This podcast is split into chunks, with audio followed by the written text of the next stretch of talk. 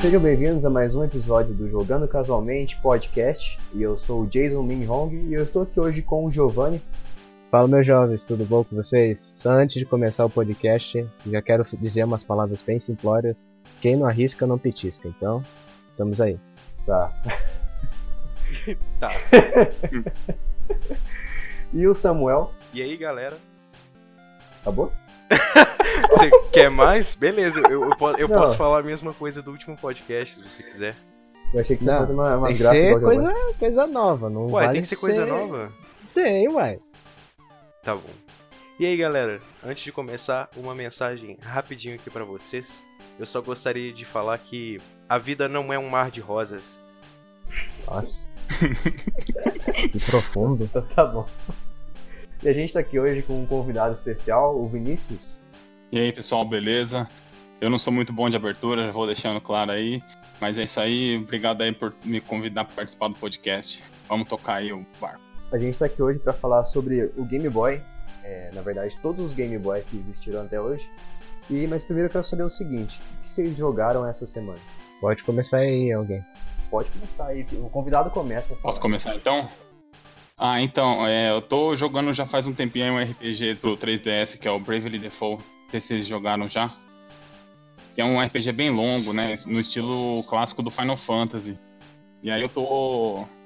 Tô com meus personagens subindo o nível, indo devagar, né? Porque eu consigo jogar RPG muito rápido também. né? Tem que. Tem que ir devagarinho e tal. E aí eu tô. Passei a semana jogando esse jogo aí. E alguma coisa ou outra só pra fazer algum teste. Ah, eu já joguei ele uma vez. É um RPG de turno, né? Isso, isso. Ele é legal porque você pode escolher quantas vezes você vai bater no personagem inimigo. Mas aí, por exemplo, você pode escolher bater até quatro vezes, né? No mesmo turno. Só que se você der os quatro ataques, você vai ficar quatro ataques sem você bater, né? Ou se defender, ou usar magia, enfim. E aí é tipo entre esse lance de estratégia. Então a batalha dele é bem assim. Você tem que prestar bastante atenção. Isso que é. Que é interessante. Mas joguei, obviamente, outras coisas do Game Boy aí também. É tipo uma batalha em tempo real, como Final Fantasy? Não, é por turno, mas você pode escolher quantos ataques ou quantas ações você vai fazer naquele turno. Até quatro no máximo. Então, se você usar suas quatro, por exemplo, você po- pode dar uma magia de cura, um ataque, usar um item e dar outro ataque. Só que você vai tomar quatro danos do inimigo se você usar os quatro ataques de uma vez, entendeu? Então, se você tiver com a party mais forte que o inimigo, mais ou menos, pode bater as quatro vezes e já matar ele de uma vez.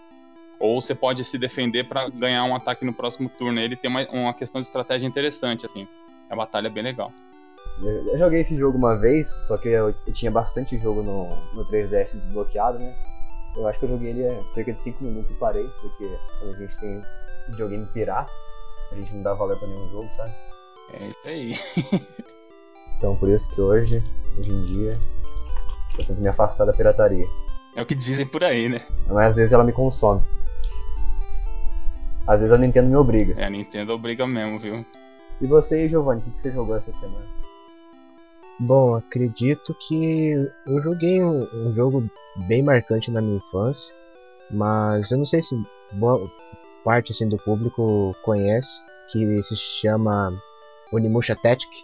É bem da hora, por causa que ele tem uma pegada, um, é assim, podemos dizer que pode ser um RPG. Então ele tem o- os personagens, que se não me engano são em torno de oito personagens. Aí tipo, cada um tem é, tem três tipos de classe. Então, o o que tem a espada, o lanceiro e o arqueiro. E funciona da seguinte forma: você tem, tem um enredo bem bacana do jogo. Não vou explicar tudo porque é muito, muito, muito grande o jogo. Então, então sei lá, tipo, uma média assim de quantas horas eu jogo. Por causa que você tem que melhorar os personagens, você tem que melhorar os equipamentos, você tem que encantar os equipamentos, você tem tipo, você tem que deixar eles mais fortes para melhorar o ataque, defesa, é, deixa eu pensar, pontos de mana, então tipo, é algo bem, bem da hora de se jogar. E esse jogo marcou bastante a minha infância, por conta não só da história, mas por causa que ele trazia aquela temática de estratégia. Então, tipo, você tinha que calcular o, o ataque que você ia dar no monstro, se ia matar ele de primeira ou não, ou coisa parecida. Ou até mesmo que a princípio eu mais curti também, foi. É que ele é como se fosse. Como posso explicar? É como se fosse xadrez, entendeu? Tactics. Ele é igual o Final Fantasy Tactics. Ah, isso, isso. Aí, tipo, ele tem uma temática tipo de xadrez, sabe? Mas só que não é tipo um, um turno por vez, entendeu? Você vai, você tem que utilizar tipo todos os movimentos de todos os carinhas para daí você encerrar a, a tua rodada. Aí vai ter a rodada dos monstros, entendeu? É bem da hora. Eu acho, eu, eu recomendo pra caramba, eu recomendo pra caramba. Ele é baseado naquele jogo do Onimusha do PlayStation 2? Eu acredito que não. Por causa que o, per- o personagem é diferente. Por ninguém que pareça. Eu acho que não. Eu posso estar errado. Por causa que eu não joguei o, o do PlayStation 2. Mas eu acho que não tem assim, tipo. é, uma linkagem da- de uma história ou do personagem. Eu acho que não. Não tenho certeza. Por mais que eu, eu estudei a história do, do Unimusha Tactic, mas eu acho que não tem não. É, eu tentei jogar o- esse jogo aí essa semana aí, mas nossa, eu fiquei com uma preguiça. Porque eu não, eu não tenho, eu não tenho mais paciência nenhuma pra jogo tático. O, o Senhor dos Anéis Batalha pela Terra-média aí é um exemplo de jogo tático. Não tem como você enjoar de jogar aquilo, cara. Você tá controlando Ah. Gandalf. Você tem noção que você está controlando Gandalf? Eu já, eu já joguei do Senhor dos Anéis PlayStation 2, eu sei que é controlar o Gandalf. Não é grande coisa não. Que? Eu joguei em Senhor dos Anéis também essa semana passada aí, só que foi o Senhor dos Anéis Lego. Muito bom também. Esse é bom, esse é bom. Muito bom. Eu não gostava de jogo Lego, eu acredito que eu odiava jogo, jogos do Lego. Só que eu comecei a gostar depois que minha namorada convenceu eu a jogar o Lego Star Wars The Force Awakens. Eu achei um lixo esse jogo. Sério? Achei o melhor de todos. Extremamente mal otimizado pra Xbox 360. Eu tô jogando, o jogo fica travando, cara. Ah, desculpa, eu joguei no computador. Ah! Nossa, foi mal. Não, mas ele tão bom quanto ele é o Lego Jurassic World. É, eu acho que pra mim, pra mim, Lego Senhor dos Anéis nunca vai ser batido. Você viu? O cara me ignorou totalmente. Em, em primeiro lugar, porque eles reproduziram todo o mapa da Terra-média em um jogo. E É outra verdade, coisa, eles é adaptaram de uma maneira muito fiel os três filmes, cara. Eu vi a Lego fazer uma cena de morte séria Pior que eu vi também, eu achei, eu achei muito igual ao filme. e eles zoam todas as mortes. Lá eles realmente deixaram o climão do filme mesmo. Entendeu? Então, assim, olha, é isso aí. Eu só joguei esse jogo porque eu ganhei de graça na Humble Bundle. Olha que desprezo. Oh, o pior é que tava andando de graça o Lego Senhor dos Anéis e depois de uma semana mais ou menos eles deram o Hobbit também. Lego Hobbit não é muito bom. Não? Não. Ô louco. Eu gostei. Você paga, você paga para jogar Lego Hobbit, uma adaptação para jogos dos filmes, e você só joga até a Desolação de Smaug. Não tiveram nem nem o, o- a seriedade de lançar uma DLC adaptando o- a Batalha dos Cinco Exércitos. Não, no meu caso não paguei nada porque eu ganhei. E eu falei alguma coisa que você ignorou. Ah, lembrei do Lego Jurassic World. Né? Que ele é bom também. Você não gostou dele também? Ninguém aguenta Jurassic mais, gente. Jurassic qualquer coisa. Não. Tipo assim, eu, assi- eu assistia Jurassic Park quando era pequeno. Depois vi o 2, o 3, depois eu vi Jurassic World, depois eu vi Jurassic World 2 e eu acho que chega.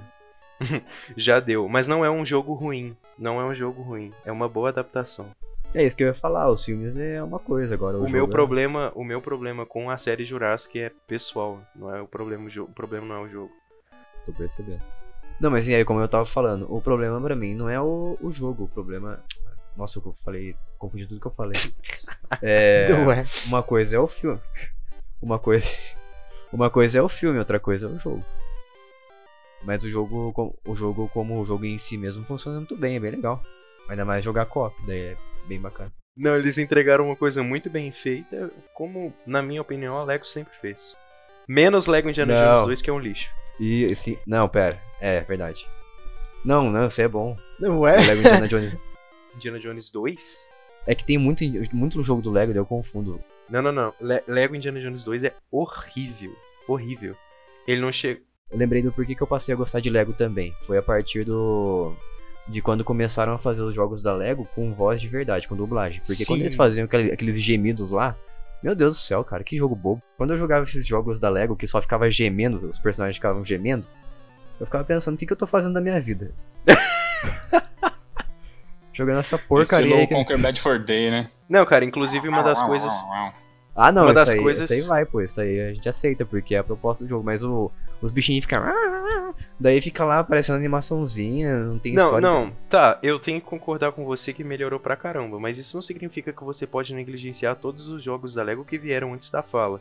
Inclusive, uma das coisas Posso que sim. mais me faz ser fã do Lego Senhor dos Anéis é o fato de que foi o primeiro jogo da Lego com fala. Eu posso e vou negligenciar, porque é tudo uma porcaria. Não, você não pode, você não pode porque o que a Lego fez, ninguém fez, que é adaptar todo o universo de Guerra nas Estrelas pra um jogo de Lego que diverte. Se você parar pra pensar com uma criança que compraria um jogo desses, ela tá sendo introduzida ao universo de Guerra nas Estrelas. Ela não vai ligar se o pessoal tá falando ou não. Ela vai olhar se é divertido o joguinho, cara. E eles fizeram umas adaptações muito legais nas cenas que atraem esse público do jeito que eles propuseram. Não, a Lego tá partindo do princípio que criança é retardada, fica botando gemido no personagem. Não, não, não, não, não. Tinham puzzles muito bons naqueles jogos, inclusive. Não. Ai, Dis- tá bom. discord- Tá, discordamos. Fica tá. você com, seu- com seus jogos de Lego gemido aí. Enfim, vamos deixar pro público decidir se é acessível ou não, ou se é coerente ou não. Eu sou Team Lego do com dublagem. Mas a pergunta que não quer calar, o jogo da Lega pro Game Boy? Ah, verdade. Samuel Ah. tirou totalmente o foco, como sempre. tem jogo Lego do game, pro Game Boy, não tem? Agora não sei. Tô dando. Tem, mas é, escro... é bem escrotinho. Tem do Star Wars. Pro Game Boy. Tem. Realmente, Advance. realmente tem um. Tem um Lego Star Wars pra Game Boy, mas é muito ruim. Eu aposto que é É plataforma 2D. Escroto. É escroto. Provavelmente, né? Na época foi uma adaptação dos outros consoles, que tinha pra PlayStation 2 e tinha pra computador, mas ficou muito ruim. Muito ruim mesmo. Ficou uma meleca. Eu já joguei. Então, Realmente. Ficou Uma muito droga. ruim, eu tenho que concordar. Mas o Samuel. Samuel, Oi. o que, que você jogou essa semana? Essa semana eu joguei pro maravilhoso filho do Game Boy Advance, Nintendo DS. Eu joguei Dawn of Sorrow, Castlevania. Ei, garoto, aí sim, hein, garoto, é isso aí. Pera. Ah, tá. Maravilhoso. Acho o cenário de todos os jogos Castlevania muito bons. Inclusive a trilha sonora é sem igual. Esse aí é a continuação do Area of Sorrow? É, inclusive é a continuação direta do Area of Sorrow, que é pra Game Boy Advance, que eu também joguei essa semana. É, eu também joguei o Area of Sorrow essa semana também. hein? É muito, Muito bom. Uma das coisas, mas eu vou guardar pra quando eu falar do jogo. Eu também Isso. joguei Kirby Nightmare in Dreamland, que Nossa, é eu joguei- uma acho que eu joguei esse também. é uma adaptação de um outro jogo do Kirby, acho que Kirby Superstar, que era pra Super Nintendo. Eles meio que fizeram um, um remake assim pro Game Boy. Ficou muito bom. Eu acho que faltou algumas coisas, mas eu também vou guardar pra quando for falar. E Prince of Persia: The Sands of Time, que é um lixo. Uh, Shaman Aposto. King Master of Spirits 2. Joguei, esse é uma bosta. Quê? O Shaman King eu joguei, eu achei um lixo. Tá, olha, eu gostei porque ele dá muita variedade de especiais e você pode usar uma espada, isso pra mim é incrível. Ah, Super Mario Advance 4, que é só pra pegar jogos antigos do Mario e colocar com outro título pra idiota comprar pra Game Boy. É. Esse é o Mario World, não? É, É o Mario É. Sim, basicamente, eles só relançaram sobre, sobre o título de Super Mario Advance 4 pra, sei lá, retardado comprar achando que era.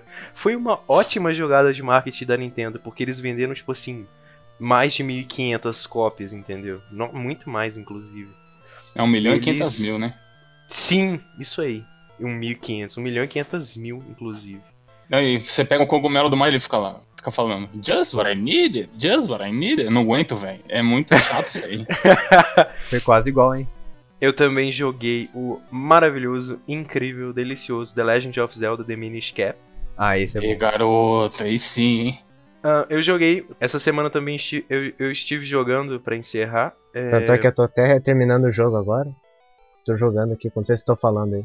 Então a gente vai ver você perdendo foco e, e tendo dislexia no meio do programa. Por isso que ele tá quietinho aí, tá vendo? Tá bem. Então por isso que ele Mas- tá falando com a gente. É um vagabundo. Nossa. Eu também joguei essa semana. Eu joguei Dragon Ball Z Boost Fury, que é pra Game Boy Advance também. Eu gostei, Não é muito o meu estilo, mas tem uma pegadinha RPG assim que eu curto. Pegadinha. É. Não sei como falar diminutivo de pegada assim, parecer estranho. Uma pequena pegada. um projeto de pegada. E tem. E também um jogo muito ruim do The King of Fighters que eu joguei, que é o X. É X, The King of Fighters X, que eu achei muito Ah. ruim. Não sou fã de KOF. E é isso que eu joguei esta semana. Joguei pra Jogou. caramba. Eu fiquei viciado num, numa ROM hack do Game Boy Crystal. Que é o Game Boy Crystal Dust. Inclusive, cometi o pecado aí de não jogar Pokémon, né? Aí não pode. Então você Não, eu, eu deixei a oportunidade pros meus, pros meus consagrados, os meus comparsas aí, é, a oportunidade de fala pra abordar sobre esse maravilhoso jogo. É uma bela, uma bela desculpa, um belo papo furado. Vocês jogaram Pokémon? Eu joguei bastante Pokémon essa semana. Joguei bastante o Pokémon ROM Hack Crystal Dust. Ele é baseado no Pokémon de Game Boy Color. Ele é excelente. É no Só Gold se- Silver, né? Oi? É do Gold Silver, né? Hack do Gold Silver. Hum, Não, na verdade ele é, ele é hack do, do Crystal, do Crystal mesmo. É. Que é a, que é a versão. Não sei como é se eu chamo de definitiva, mas eu acho que é definitiva que se fala, né? Porque geralmente eles lançavam o Pokémon, sei lá, o Red e o Blue, depois lançavam o Yellow, que é a mistura dos dois. Daí lançava, depois no Game Boy Advance lançaram, não, no Game Boy Color lançaram o Silver e o Gold, que daí lançaram o Crystal. Daí depois tem o Nintendo DS, eu acho, sei lá. É, como se fosse uma mais. versão aprimorada dos jogos, É, né? Eles corrigem também. alguns bugs, eles corrigem alguns ataques que tiram muito dano de outro tipo de Pokémon e tal. Mas mesmo assim dá pra você trocar Pokémon com os outros da mesma geração. É bem legal isso aí que eles faziam. Agora não faz mais. E eu percebi que. É, não faz mais mesmo. E eu percebi que é como geralmente quando é a versão definitiva assim, eles colocam animações no- nos Pokémons. Daí quando eles entram na batalha, eles aparece uma animaçãozinha bonitinha lá. Só que tem um problema esse ROM hack aí, porque eu me lembro de jogar ele em 2011, se não me engano. 8 anos. Há 8 anos já. E eu lembro que eu jogava ele no meu, no meu celular que eu tinha na época. E sempre chegava numa parte da história do jogo lá que a tela simplesmente ficava preta, eu acho. E não conseguia passar. Daí eu tentava jogar no emulador do computador também pra ver se era problema do emulador do meu smartphone, do meu celular. E não passava também, daí eu desisti. Daí hoje eu peguei, agora essa semana eu peguei pra jogar de novo, pra ver se eu- é uma versão nova, se já corrigiram um bug. Mas é bem legal, viu? Eu, eu- eu arrisco a dizer que ela- ele é melhor até mesmo que os próprios Pokémon. Pokémons, vai. Que os próprios Pokémon. Ele- Pokémons. Os próprios Pokémons Ai, aqui. É, Pô, adaptações plural. da língua portuguesa com exclusividade aqui pra vocês. os Pokémons, ele é melhor. Eu arrisco dizer que ele é melhor do que. Eu ia falar Pokémon de novo. Eu arrisco a dizer. Eu arrisco a dizer que ele é. Deixa eu me concentrar. Ele, Tá eu arrisco a difícil, hein? dizer que ele é melhor. Olha lá, na hora que eu consigo, o cara me. Ai, vai lá. Pokémons. Eu arrisco a dizer até mesmo que ele. Ele é. Ué? Olha lá o que você faz comigo. Ué? Olha lá, eu fico pensando você me cortando aí. Calma, calma. Tô respirando. Fundo. Foco. Eu arrisco a dizer que ele é melhor até mesmo do que os, os jogos de Pokémon do original do Game Boy Advance, que são o Safira, o Emerald lá, Emerald, sei lá como é que se Rubi, pronuncia. Safira Emerald, é. É, ele, eu, eu acho ele melhor, eu considero ele melhor. O ROM Hack é melhor do que o jogo original. Então eu acho que esse pessoal devia ser contratado pela Nintendo. Mas é óbvio que a Nintendo jamais vai contratar uns caras desses. O cara tentou fazer o jogo do Metroid 2 lá, vocês chegaram a ver isso aí? Ah, cheguei a saber, ficar sabendo disso.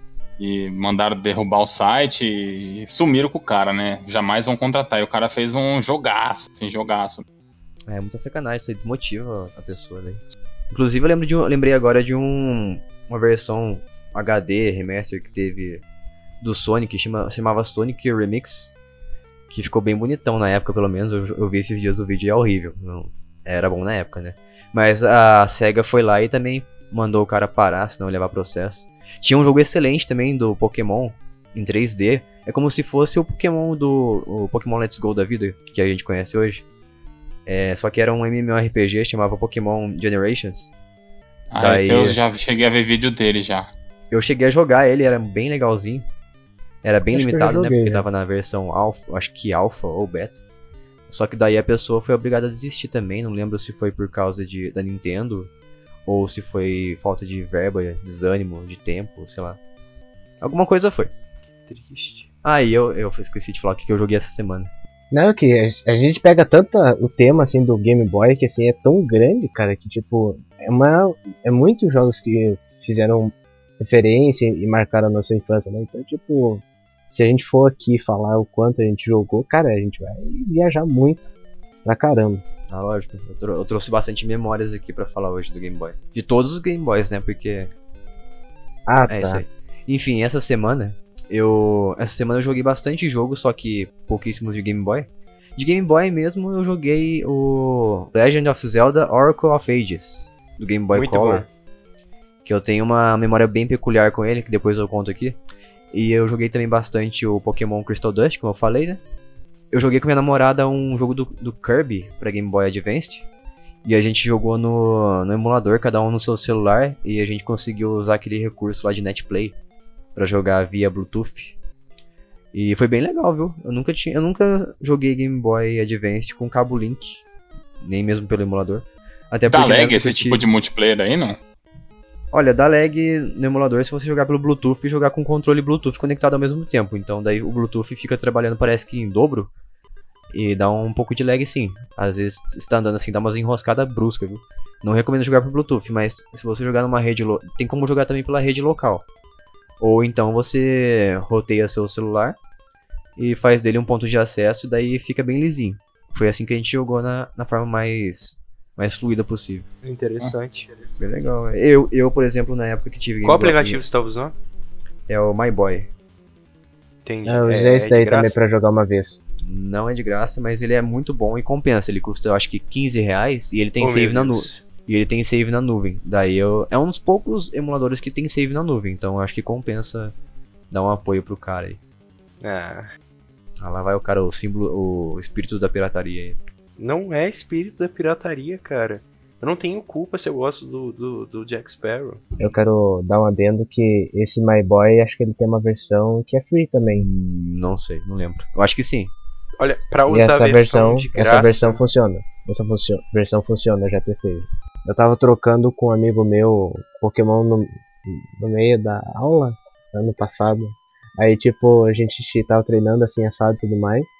Aí Aí ele falou, ó, tem o tal Pokémon, você quer trocar? Ah, vamos trocar. Aí a gente linkou o Bluetooth e funcionou certinho. Nossa, isso me lembra uma história de quando eu roubei um Pokémon de um amigo meu. Enquanto ele foi comprar o lanche dele. Mas depois eu falo aqui. É, e essa semana também. eu joguei- Cara. e Depois além. eu que sou o pirata. Não, era uma criança bem malandra. É, além, e essa semana, além de eu jogar os jogos de Game Boy em si, eu joguei bastante um jogo que eu acho que algumas pessoas conhecem, que é o Abe's Odyssey, só que a versão é, remake dele, que foi feita em 2014, pela empresa Oddworld Inhabitants, eu acho que é assim que se fala o nome. Ninguém aqui conhece o Abe's Odyssey? Ah, ah. Eu acho que. Você eu- é um jogo falar, de não. Morto-vivo, uma coisa assim, não? Não, é, tem cara de morto-vivo, mas na verdade ele é um é uma raça de um planeta que a empresa criou. Chama a raça dele é Mudokon. Esse jogo não é estranho. Eu já ouvi falar dele, mas não tô lembrando. Acho que eu não joguei, não. Caramba, achei que todo mundo ia conhecer, que tristeza. Mas é um jogo, ele é um jogo meio, ah, pelo jeito ele é um jogo underground, né? Pelo que eu percebi. Mas ele é, ele é muito bom. Ele é uma versão remake de 2014. Eles pegaram tudo que o jogo antigo fez e melhorou bastante, deixou o jogo 3D. Só que eu acho que eu não sei se o jogo é muito curto ou eu que joguei muito diretão, mas eu acho que eu terminei muito rápido o jogo. Mas ele é bem divertido. E eu joguei também, é, deixa eu lembrar aqui. É, Esse episódio era do Play 1. Eu joguei sim, mas faz Sim. muito, muito tempo. Muito pouquinho eu joguei na época. Mas Sim. eu tô olhando aqui as imagens e eu joguei ele sim. Mas coisa de 15 minutos, igual você falou aí. Louco, Na época da pirataria boa. o cara fala com gosto, né?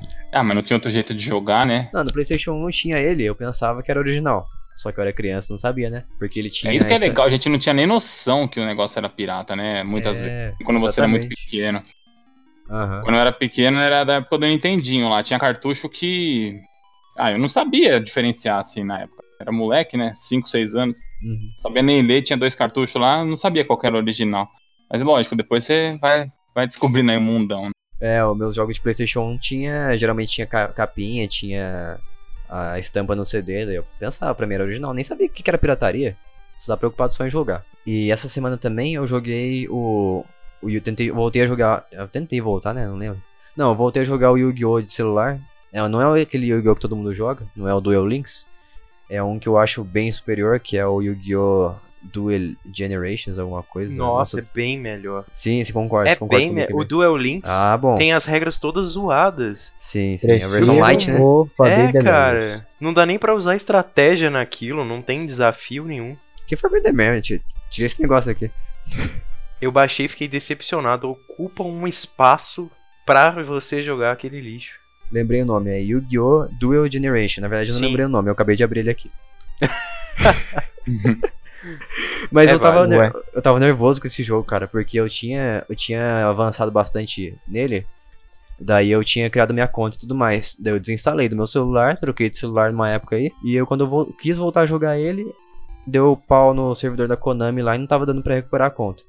Daí você resetava a senha, daí aparecia lá uma senha gerada nova, você colocava a senha pra, pra fazer o login lá no jogo, dava que era senha inválida. Daí eu desisti. Daí essa semana passada eu tentei de novo, resolvi dar mais uma chance.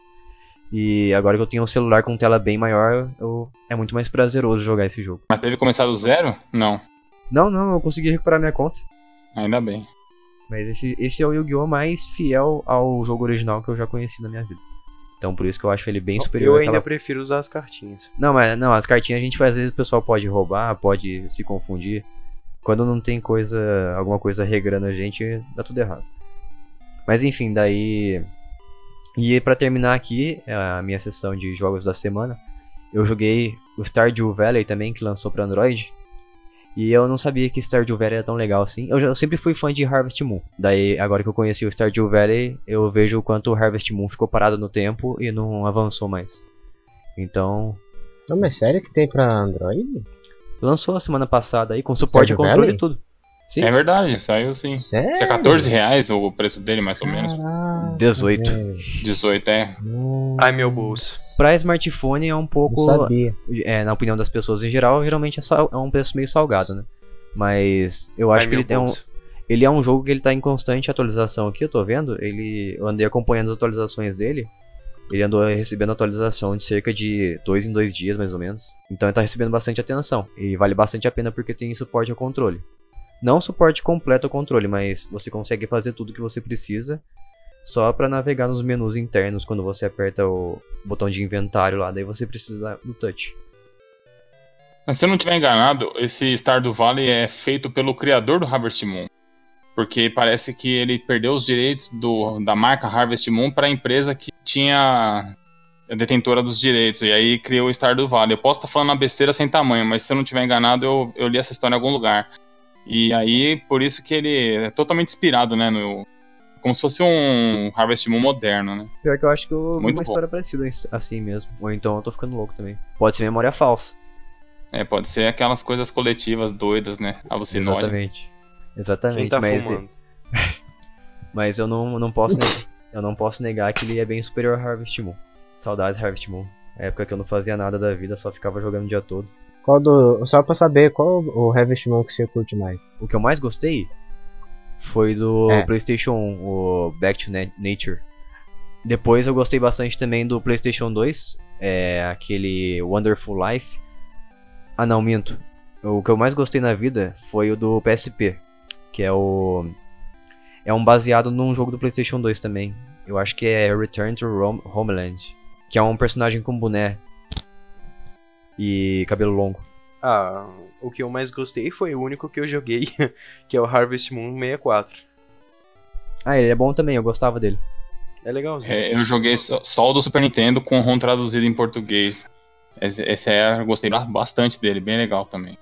Ah, é legal também, do Super Nintendo eu gostava também. O único que eu não gostei foi aquele. É um de PSP mesmo, que tentar transformar ele, o personagem principal, num robô. Que ele tá cuidando da fazenda, e eu acho que chama. ah, ah, Innocent Life ah, Futuristic Harvest Moon. Esse jogo é horrível, não joguem. É você é um robô e não faz sentido nenhum.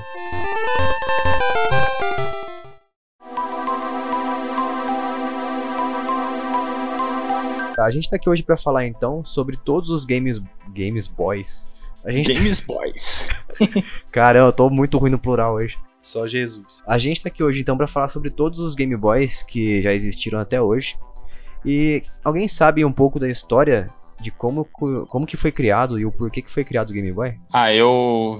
Tem um sujeito que trabalhava na Nintendo, né? O Gunpei Okoi. Ele. Tem a lenda, né? Que ele tava passando no trem no Japão, lá em Tóquio e tal. E tinha um rapaz brincando com a calculadora, né? Que ele viu lá, brincando com os números da calculadora e tal. E aí, dessa daí, ele criou o primeiro portátil da Nintendo, que na verdade não era o portátil, né? Que era, era um videogamezinho, que era o. Como que é o nome daquele jogo, daquele portátil? Eu esqueci agora, que é o Game Watch. né? Ah, sei. Isso. E aí ele, inspirado no Game Watch, criou essa ideia do Game Boy, né? Que ele, ele conseguiu lançar o Game Boy com o Super Mario Land ainda, né? Em Nossa. 1989. Joguei muito esse jogo. Que olha, eu vou falar pra vocês, eu também tava jogando essa semana Super Mario Land e eu ele é meio ruizinho, viu, o primeiro jogo. Sim. Tanto é- ele vendeu bastante na época, mas não emplacou assim, aquele, né, sei lá, aquele furor Sem, todo. sem falar que esse jogo é feio pra caramba também. É, ele é muito simplesinho, né? Aham. A Mas ele é muito bom. repetitiva, mas ele é legal pra caramba, assim, você senta ou tá na fila do banco, você termina ele e joga de novo e tal. É muito legal. Mas esse Game Boy do qual você falou aí é o primeirão, né? Aquele grandão. Aquele É, o tijolão, né? Aquele cinza grandão que tinha quatro pilhas. E as pilhas duravam bastante na época, né?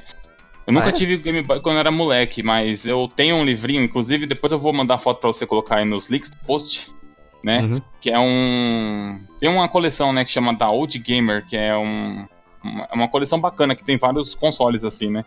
E eu tava lendo a história dele aqui na, na no, no livrinho, e diz no livrinho que as pilhas duravam, tipo, cerca de 30 horas de jogo. Eu, eu não sei. Porque ele também, É, então. porque ele também não tinha iluminação in- interna, né? Do, Ah, é verdade. Só ajuda. no, no visor. Então ele gastava. Ele consumia menos bateria.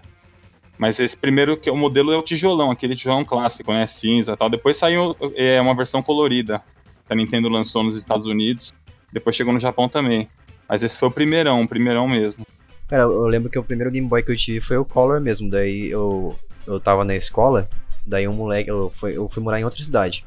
Daí o moleque trouxe. Um moleque qualquer lá que eu nem lembro o nome dele. Ele trouxe um Game Boy Classic. Eu nem sabia que existia o Game Boy antes do Color. Eu achei que o Color era o primeiro de todos. Daí eu vi aquela porcaria lá, preto e branco. Eu falei, caramba, por que, que o seu Game Boy é, só tem preto e branco e o meu tem colorido? Daí eu ficava em dúvida, sabe? Eu pensava que só existia o meu Game Boy. É o meu modelo de Game Boy. Nem sabia que existiam mais. E falando das, das pilhas, que eu me lembre, na minha cabeça, as pilhas duravam bem menos do que 30, 20 horas. viu? Mas o seu era o Color, não é isso? Isso. Então, porque o Color ele usava só duas pilhas, não sei se você lembra. Ele tinha um suporte que era só duas pilhas, então ele era mais rápido mesmo, consumia menos. Eu cheguei a ter um Game Boy Color bem depois, bem depois, né? Que eu entrei numa onda de colecionar videogame e deu tudo errado, mas enfim, né? e aí eu comprei um Game Boy lá que eu comprei até de um cara do Japão e tal, que era o Color, e ele tinha. Ele durava mesmo, a pilha durava menos. Não durava tudo isso, não. Ah, é. Na minha lembrança, o meu Game Boy acabava, de- acabava muito rápido a pilha, porque eu jogava, como eu jogava diretão, era criança, não tinha nada pra fazer. Então eu lembro que eu jogava, sei lá, duas, três horas de Pokémon já acabava. O jogo chama Alex, é, os jogos que lançaram com o Game Boy aqui no livrinho, tá falando que é Alleyway, que é um joguinho, é aquele eu pininho que você tem jogo. embaixo que joga a bolinha pra cima e você tem que ir batendo nos bloquinhos até destruir tudo. Nossa, um jogo de beisebol, que é horroroso. E o Super Mario Land, esses três, que saíram junto com o Game Boy no Japão. Só o Super Mario Land só. É que, de- né, de tantos jogar o Game Boy Color, eu fiz uma demarcação assim de, de tempo de duração da pilha, entendeu? Então, por exemplo, se eu recém comprei ela, Ah, você tem, né, Game Boy Color? tem, tem, tem. Então você tem noção, né? é, de experiência de, de quanto tempo a durabilidade da, da pilha, né? Então temos alguém falando com propriedade aqui. Esse é o jogador hardcore mesmo. Então, tipo, eu fazia um caderninho, os códigos do GTA, do GTA tá ligado? Sabe Ah. os códigos do GTA que, tipo, todo mundo fazia, assim, as, as sequências? Então, tipo, eu marcava assim, ah, tem tempo de duração, assim, assado. Então, tipo, eu comprei hoje, daí vai durar tanto, assim, assado. E, e batia certinho. Daí Dava em torno de umas 2 horas e 45, 40, assim, 30 minutos. Então, tipo, dependendo da, da, da pilha. Por exemplo, a Duracell era, lixo. era a que dava mais. Então, tipo, daí as outras eram as, as ralé, tipo, a- acabava rápido. Me arrependo tanto de ter vendido meu Game Boy hoje em dia, porque eu vendi meu Game Boy Color pra um, pra um professor meu que colecionava videogame. Eu queria me livrar dele logo, sabe? Porque era uma época que não, o pessoal não ligava tanto pra, pra retro game. Acho que foi 2010 mais ou menos. Não, foi 2011 mesmo. É, lá pra 2011 ninguém ligava muito pra retro gamer, retro game. Daí eu vendi o meu Game Boy Color com acho que 10 fitas. Tá bom que ele não tinha caixinha, ele ficava guardado numa caixa de tipo caixa de sapato com um plástico bolha e cheio de cartucho. Eu vendi por 130 reais, eu acho. Micharia. Saudades hoje em dia, viu? Não, que, que a gente fica falando assim que tem saudade dessa do, do, do Game Boy antigo e tal, tal, mas esse negócio da tela não acender já me incomoda pra caramba, assim, sabe? Porque eu tenho Ah, é no verdade. 3DS os jogos do Game Boy, né? E dá pra você jogar e tal. Ele roda via emulador, né? E assim, a qualidade, mesmo a- o emulador do 3DS não sendo aquela beleza e tal, só da tela ser iluminada, contraste já fica no máximo, já é bem melhor pra jogar, sabe? Mas Ah, é eu não sei, eu fico questionando assim, é, dá saudade, mas não, não que você não tenha, né, a saudade de jogar e tal. Mas eu tenho tendência hoje a jogar mais no hardware mais moderno, assim, os jogos, sabe? Eu acho mais interessante, assim, até porque os jogos eles estão disponíveis aí. A Nintendo quer bloquear tudo, né? As ROMs, mas ela não consegue, ainda bem. É, agora que você falou da tela, você me lembrou que não tinha retroiluminação, eu acabei de perder minha saudade. Vinícius acabando com os sonhos dos coleguinhas. Mas, Ah, eu, ah, mas eu lembrei que eu, ah, mas eu tenho saudade do meu Game Boy Advance SP. Esse sim tinha Ah, iluminação. esse era massa, hein, cara. Vendi por uma micharia também, mas beleza. essa coisa de você gostar ou não de como era o, o aparelho de videogame depende muito do que você tem acesso.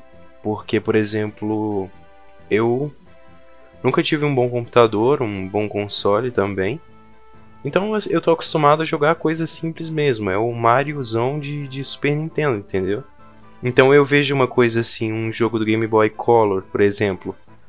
E eu jogo tranquilo, entendeu? Porque eu não tenho nenhuma referência de algo melhor. Mas eu acho que quando você acostuma com toda a tecnologia que a gente tem hoje, você acaba sentindo demais o quão obsoleto era, mesmo tendo sido revolucionário pra época. Eu acho que é Assim. questão de costume mesmo. Assim, eu acho que se eu pegar um Game Boy Color hoje em dia, eu ia ficar bem decepcionado. Mas eu acho que foi um, um grande avanço pro universo. Universo. Não, pro universo dos portáteis. Ué. É, principalmente por ter sido o avôzinho do Nintendo DS, né? Mesmo não sendo o mais potente, porque, né, o PSP supera nesse quesito, mas tinham ótimos jogos que a gente lembra com muito carinho, sabe? Uhum. Então, eu acho que foi importante e acho que deve ser lembrado com carinho, sim. Assim. Com certeza, não, isso sem dúvida. É que eu tava só me referindo a, só, às possibilidades que tem de jogar hoje os mesmos jogos de antigamente, só com uma tecnologia sim. melhor, né? Sim, Mas eu tava vendo aqui, ó, no livrinho do Game Boy, é só o Game Boy, primeiro modelo, não contando o Color e não contando o Advance, ele vendeu 70 milhões de unidades. Então, quer dizer, ele fez muito, muito sucesso. Ele foi revolucionário mesmo na época. Mesmo sendo preto e branco, mesmo tendo a telinha que não era é, iluminada, né? Mesmo assim, ele foi porque ele tinha jogos fantásticos, né? Inclusive, eu queria falar de um jogo depois aí, quando o Jason entrar no tópico dos jogos, que pra mim é o jogo perfeito, assim, de todos os tempos. Digimon Racing? Não. E eu acho que mesmo sendo um pouco caça-níquel, eu acho maravilhoso o trabalho que a Nintendo faz com algumas remasterizações, por exemplo, que ela vai lançar do Link's Awakening, que pelo trailer tá um jogo Fantástico, maravilhoso. fantástico. E eu achei incrível como eles reproduziram cada milímetro daquele jogo. Que deu pra ver no trailer. Cenas extremamente parecidas, só que bem melhores. E eu achei o traço muito fofinho. Mas se prepara aí que vai vir na paulada de 350 reais no mínimo. Ah não, vou jogar pirata. Ah, bonito. Uai, o que eu posso fazer? Os únicos consoles da Nintendo que eu comprei, original, sem desbloqueio, quer dizer, meus, meus pais compraram, né? Foi o Game Boy Color e o Game Boy Advance, S, é, é, Advance SP. Porque Que o não precisava resto... desbloquear nos dois também, né? É, não, acho que, não, não- acho que na época não tinha nem desbloqueio, pra falar a verdade. Tinha cartucho não, pirata, não tinha, mas... trava, não tinha trava nenhuma contra a pirataria. Você enfiava o cartucho É. pirata lá e rodava direto. Ah, então era por ignorância mesmo que a gente não usava a pirataria nele. mas, mas depois, dali, dali pra frente, 3, é, Nintendo DS, Nintendo 3DS, Nintendo Wii, Wii U, todos eu comprei usado e, e todos eu joguei desbloqueado. Olha, eu, eu tenho fama de pirata, Ai, ai. mas, tipo assim, todos os consoles que eu tive, Nintendo DS e o Xbox 360, eu nunca gostei de ter desbloqueado, sabe? O que eu, tipo, pirateava, assim, forte mesmo, é esses jogos aí, Game Boy Advance, Nintendo 64, que eu não vou ter saco pra comprar hoje em dia, entendeu? E achar o jogo que eu quero pra poder soprar a fita e torcer pra funcionar. Eu não. Sei lá, acho que não vale a pena. Tem essas opções agora pro celular, né? Mas quando eu tinha, sei lá, 5 anos de idade em 2006, eu não pensava nisso. Só queria jogar os meus joguinhos aqui. E é isso. Então, mas isso acabou fazendo com que eu fosse, sei lá, vacinado, mas em jogo antigo, entendeu? Então eu fiquei, por exemplo, fiquei a vida toda jogando Game Boy Advance, por exemplo. E aí a primeira vez que eu fui na casa de um amigo meu, é, a primeira vez não, né? Mas a primeira vez que eu joguei um jogo assim com gráfico da, da atual geração, Eu só queria é, pontuar uma coisa muito interessante sobre o Game Boy Color, que os concorrentes que na época tinha era o, o At- o Atari Lynx, eu Nossa, acho é que é mesmo. isso, o Turbo Express e o Gamete. Tinha o Game Gear da SEGA também.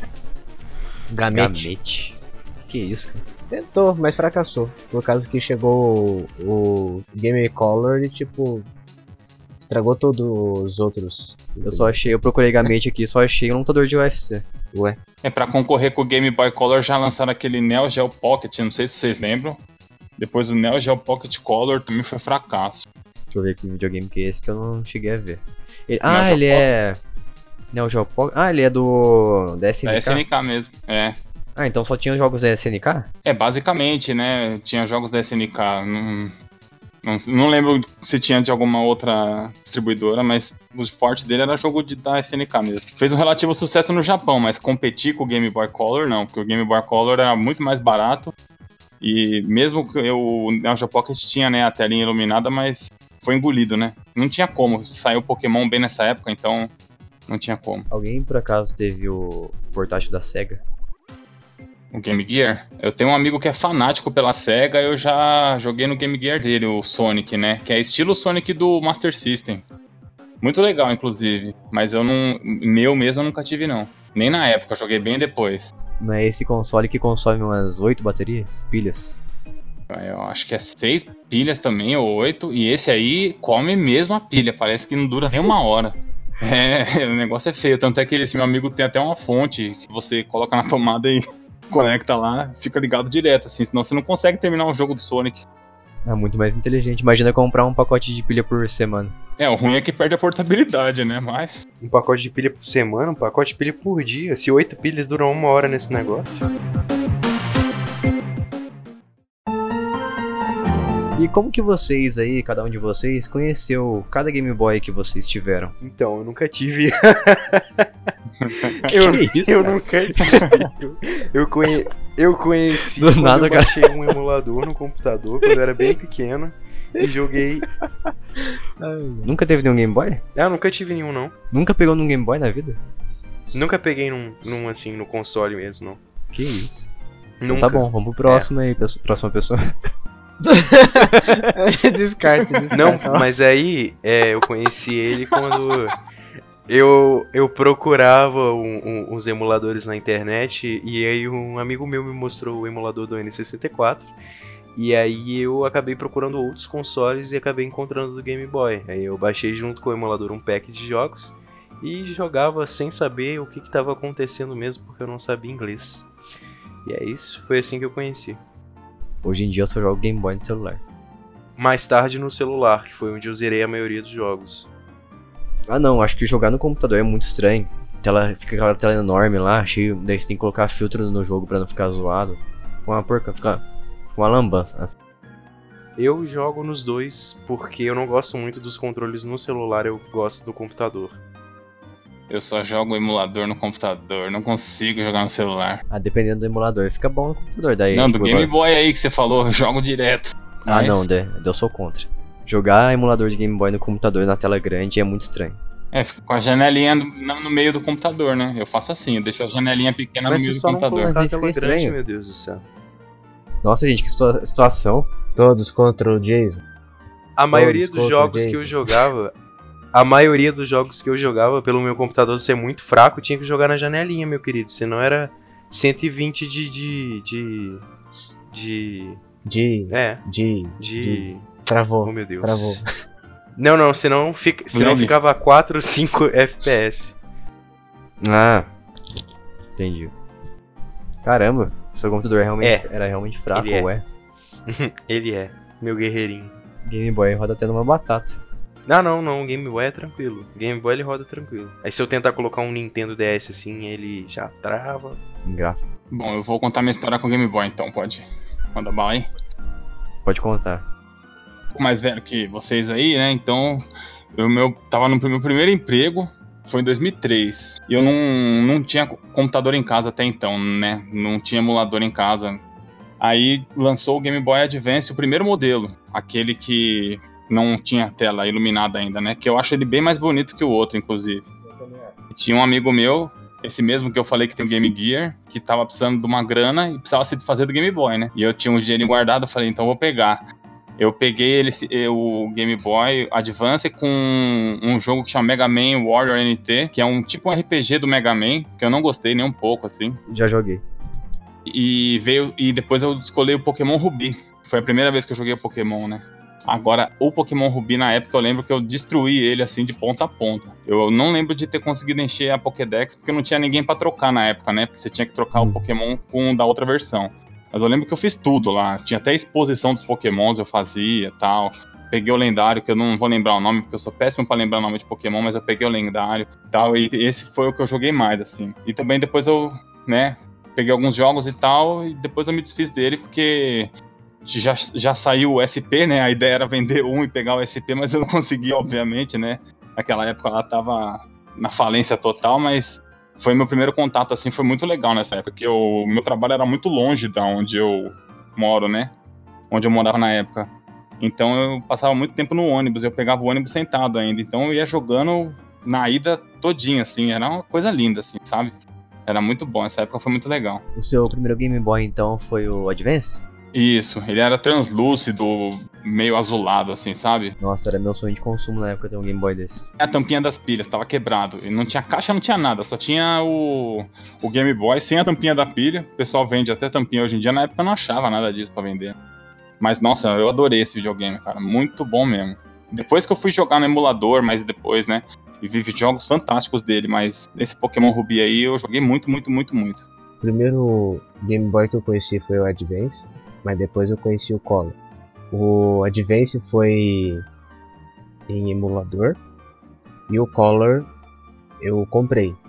Mega barato, essa é a história mais engraçada possível de eu ter conseguido um Game Boy Color novo, literalmente, tela não riscada e um, um cartucho do Pokémon Red original.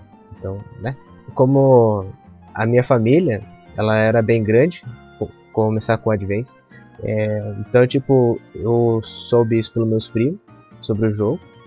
Aí o, um dos meus tios, ele instalou, entre aspas, o emulador. E, tipo, enfiou ele em pendrive e deu pra mim. Aí, tipo, Aí tinha um, não era só Pokémon, né? Era uma variação de vários jogos, né? Então, tipo, é, Kingdom Hearts, que um dos meus primos amava pra caramba. É, Onimusha Tactics, que Pokémon, Zelda, The Minish Camp, é, que mais? Acho que até mesmo um dos jogos do, do Donkey Kong, eu acho. Não lembro se tinha um, um jogo do Donkey Kong, não tô lembrado. Donkey Kong. Ah, então. Então eu joguei também. E o. Advance tem, tem os três. é, Ah, é verdade. os dois Kirby's que tem pro Game Boy Advance. Aí agora eu vou mais pontuar essa parte que o, o engraçado era fim de semana entre os primos e os tios. Por causa que um tio jogava lá, um tio jogava pra cá, um primo jogava aqui, o outro primo jogava lá. E chegava o final de semana, porque daí a gente fazia reunião de família. É, cada um levava um pendrive, um, um HD, entre aspas, né? Que era um, um trambolho gigantesco e tipo tinha quase só poucos gigabytes, mas enfim. Aí tipo aí levava pra gente trocar. Aí a gente trocava os Pokémon, assim, sabe? Mas, e daí, tipo, era bem, bem da hora. E daí, tipo, quando a gente conseguia um Shine, daí a gente é, ficava impressionado. Nossa, você pegou um, um mega raro, assim, assado tudo mais. Daí ficava, tentava trocar. Mas só que é, a pessoa falava, não, se você quiser trocar comigo, você vai ter que trocar um outro, um outro Shine, não sei o que. Daí, ah, não, não vou trocar, porque assim, assim, assado. Não, não, não trocava, né? Aí, tipo, de vez em quando a gente tava conversando, ele, tipo, do nada começava a discussão de família, tipo, por causa de Pokémon, cara, por caramba.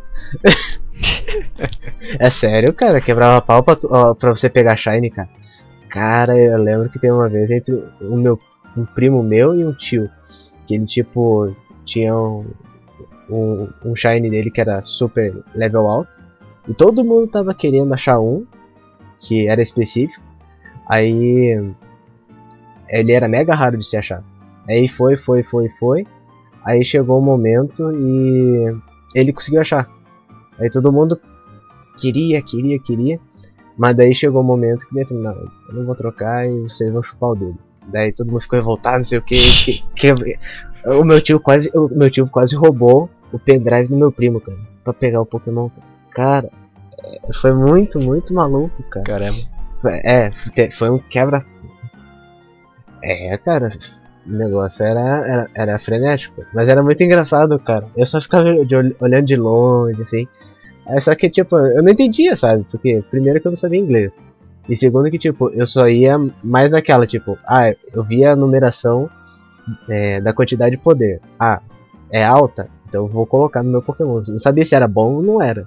Mas eu ia colocando, sabe? Tipo, porque eu não sabia o- os ataques, Cara, assim, sabe? Lembrei que. Não, pode falar. Eu lembrei agora que você falou do. que você jogou Pokémon em inglês pela primeira vez. A primeira vez que eu joguei Pokémon na minha vida foi no Game Boy Color também. é, Game Boy Color. Foi o Pokémon Red também. E eu joguei em espanhol. E eu lembro até hoje que o nome dos golpes era muito estranho em, em espanhol. E eu não sabia o que, que significava. É, eu entendia o jogo por causa de ser espanhol, né? Eu entendia a história, que é o espanhol mais próximo do português. Mas chegava na hora dos golpes, eu não fazia ideia do que cada um era, porque tinha um que era. É, é, como é que era mesmo? Um que. vou falar um nome estranho aqui agora. Tinha um golpe chamado, chamado Punhetazo. não sei. Não, não lembro. Eu não lembro o que, que significava. E tinha. é sério, procura, procura depois aí. Tinha um. Tinha, ó, tem o, o Teco, acho que é Teco que se fala. Aham. Chamava Placagé. Placagé. Na Carajé. E. É, tinha uns nomes muito estranhos. E tinha o Arranhão, que é o Scratch. E ele chamava Arran Arranhazo. Cara, era cada nome estranho. Mas esse punhetazo aí eu acho que é o campeão. Não lembro o que, que era, acho que é Punch. Eu acho que em inglês é Punch. Soco forte, sei lá o que, é. Mas era, era fácil, era mais acessível pra mim jogar um Pokémon em espanhol mesmo. Coincidência, meu primeiro Pokémon também foi o Red. Mas eu prefiro muito mais o Pokémon Yellow, se tratando da, da geração do Game Boy Color. Soco. Soco? Punhetazo é soco? É. Acabei de ver aqui. Ah, então em inglês deve ser Punch. Uhum. Ta- Super Punch, sei lá. Tinha o Thunder Shock também, que eu não lembro qual que era. Acho que era Trovão Trueno, uma coisa assim. Nossa, era cada nome estranho. Se você, jogar, se você jogar Pokémon em espanhol, você não vai. Você vai ficar bem confuso do que, que signi- significa cada um. Ah, Até imagina. O primeiro contato que eu tive com o Game Boy foi com o Game Boy Color mesmo. E é uma história muito ridícula, hoje em dia, se eu contar. Foi- porque foi assim, ridícula e besta ao mesmo tempo. Era meu aniversário de 8 anos. E minha mãe tinha comprado um Game Boy Color e embrulhado numa caixa gigante que não tinha nada a ver com Game Boy. Daí ela resolveu chamar o pessoal pra minha, pra minha festa de aniversário de 8 anos e chamou uns vizinhos lá e os meus primos, o pessoal assim. Daí ela inventou de fazer um concurso de dança nessa, nessa na minha festa. Daí ela falou assim: então agora eu vou colocar uma música aqui e todo mundo vai dançar. Daí aquele que dançar melhor vai ganhar um, prese vai ganhar um presente aqui que eu separei aqui na mesa. Daí tá todo mundo dançando e tal. Eu lembro que eu jogava bastante é, Bust a Move na época, Que Você é o- também conhecido como Bust a Groove. E eu tentei me basear, basear eu tentei basear meus movimentos de dança nesse jogo. E eu, eu lembro que eu não fui nada bem, mas na minha cabeça eu, fui, eu tinha ido muito bem na dança. Daí na hora que acabou a música, minha mãe pegou e falou que o campeão era um, um vizinho meu lá que tava dançando também. Daí eu peguei e falei, não, não, é- não, é, não vai ser ele o campeão, não, vai ser meu o presente. Daí eu fui na mesa, peguei o presente e comecei a abrir. Daí na hora que eu abri, eu vi lá o Game Boy, daí eu fiquei louco, né? Daí depois minha mãe deu uma risada assim e falou, não, eu, eu- era brincadeira, esse presente era seu o tempo todo. Eu fiquei muito feliz, daí a partir Oh, fofinho. Mas depois desse dia que eu ganhei o Game Boy Color, eu lembro que eu jogava direto, direto, direto. A gente, geralmente, a gente viajava assim pra uma, uma cidade próxima onde eu morava, que é Taubaté, né? A gente viajava pra- bastante pra São José dos Campos, ficava cerca de uma hora e meia mais ou menos de carro. E eu sempre tava lá, Game Boy Color o tempo todo no carro, jogando. A gente ia pra São Paulo às vezes, era o Game Boy Color o tempo todo jogando também. Levava um pacotinho de pilha assim. Minha mãe comprava pilhas e mais pilhas pra mim. E eu lembro que uma vez meu pai comprou de um colega dele que viajava pro Paraguai, comprava muamba.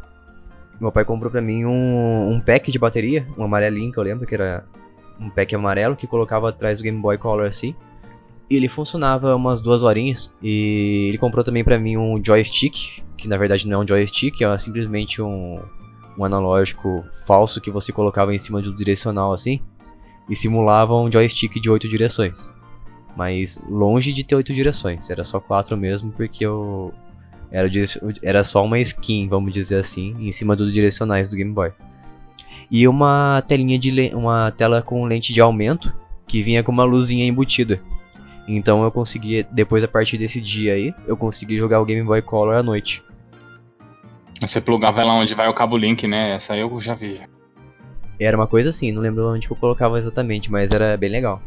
Só sei que eu consegui, a partir de- desse dia aí, eu consegui jogar Game Boy, Game Boy Color à noite, então pra mim foi uma vitória naquela época.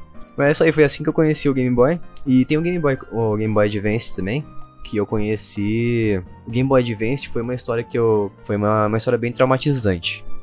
Primeiro tem o Game Boy Advance, o clássico, né? Que eu lembro na época que eu, eu queria muito esse Game Boy Advance. Eu tinha o Color já. E eu queria o Game Boy Advance. Então, é, eu lembro que um moleque trouxe uma vez na escola lá um Game Boy Advance que ele tinha ganhado do pai dele. E ele ficou mostrando pra galera lá, né? Exibindo o Game Boy. Daí eu, eu, eu pedi pra ele deixar eu ver um pouco. Na hora que eu vi aqueles gráficos lá, ele tava jogando, eu acho que Pokémon Safira, eu fiquei maluco. Eu fiquei desesperado pra ter um, né? Na hora que eu cheguei em casa da escola, a primeira coisa que eu pedi pra minha mãe foi um Game Boy Advance. Daí ela falou assim que. Perguntar pro menino se ele queria vender. Daí no dia seguinte eu, a gente, eu fui pra escola e eu perguntei pra ele se ele queria vender. Daí ele falou que ia falar com o pai dele e deu o telefone dele pra mim. Daí quando eu cheguei em casa, eu pedi pra minha mãe desesperadamente ligar pro pai dele. Não- Se eu não me engano, na época era 400 reais, eu acho. Era Porque carinho. o Game Boy Advance era lançamento. Era Carinho, carinho? E 400 reais naquela época lá, eu acho que era 2001, 2000, acho que 2001, 2003, não lembro mais exatamente. Foi esse intervalo de tempo aí. Daí ela ligou pro pai dele e eu lembro que minha mãe fez um acordo. Minha mãe é cheia de fazer acordo comigo, né? Ela fez um acordo comigo que era o seguinte: eu ia arrumar pra ela a casa todo dia, ia ser um escravo particular da minha mãe todos os dias. E daí, em troca, ela ia me comprar o Game Boy, Game Boy Advance do meu colega. Daí, beleza, na hora que ela ligou pro, pro pai dele, a primeira coisa que eu fiz foi começar a dobrar as roupas do sofá que ela tinha acabado de passar. Daí eu lembro exatamente como se fosse ontem. Na hora que eu tava começando a dobrar as roupas assim, arrumar a casa, daí eu ouvi, só ouvi minha mãe falando assim no telefone: "Ah, você quer entrada?" Ah, então não vou querer não. Daí resumindo, eu foi um trauma muito grande que eu tive, porque minha mãe, minha mãe, minha mãe me deu bastante esperança, porque ela falou que ia comprar pra mim o Game Boy Advance. Na hora que o, o pai dele pediu uma para dar entrada, além das parcelas, porque ela queria pagar acho que em quatro vezes. Só que o pai dele pediu uma entrada de um sinal de entrada, um valor de entrada. E daí ela desistiu na hora. Eu lembro que eu fiquei muito triste, eu não, não quis mais ajudar ela. Eu acho que ela até colocou- me colocou de castigo porque eu fiquei fazendo birra. E essa foi a minha história com o Game Boy Advance clássico.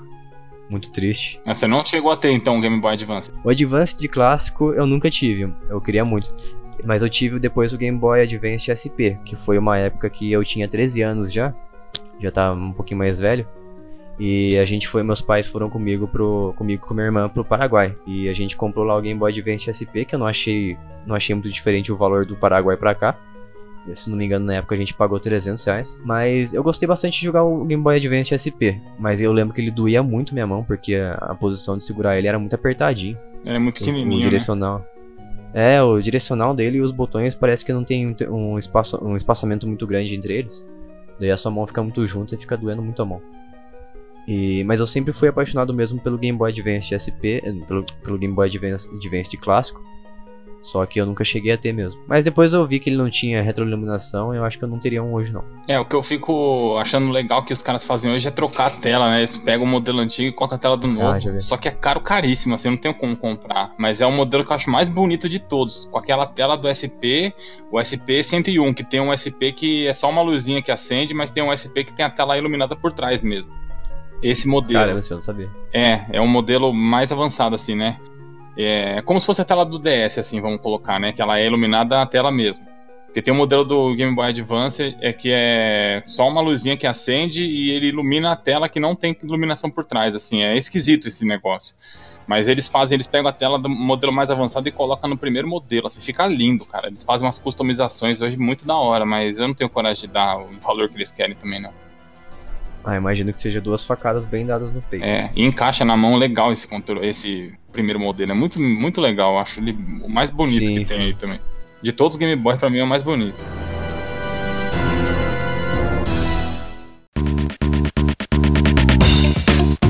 E vocês têm alguma curiosidade ou alguma lembrança com algum Game Boy que vocês já tiveram? Uma lembrança que eu tenho que é bastante dolorosa é que na época eu não, não sabia usar muito bem o sisteminha do emulador que eu usava pra jogar. E aí eu não sabia como salvava. Pirateiro. E aí eu joguei Legend of Zelda duas horas seguidas. E eu me lasquei, Ah, que e eu joguei, e eu joguei, todo. e eu me perdi, eu não sabia o que fazer, eu descobria, con conseguia, avançava.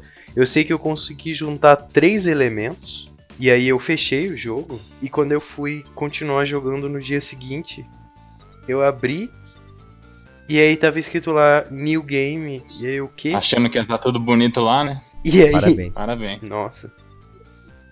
Eu achei que eu ia ter, ter um, um braço amigo aqui pra me consolar. Que eu tenho são pessoas me acusando de ser burro. Não, não, tranquilo, aí eu eu- fiz isso também. Não acontece Eu-. Sentei e chorei.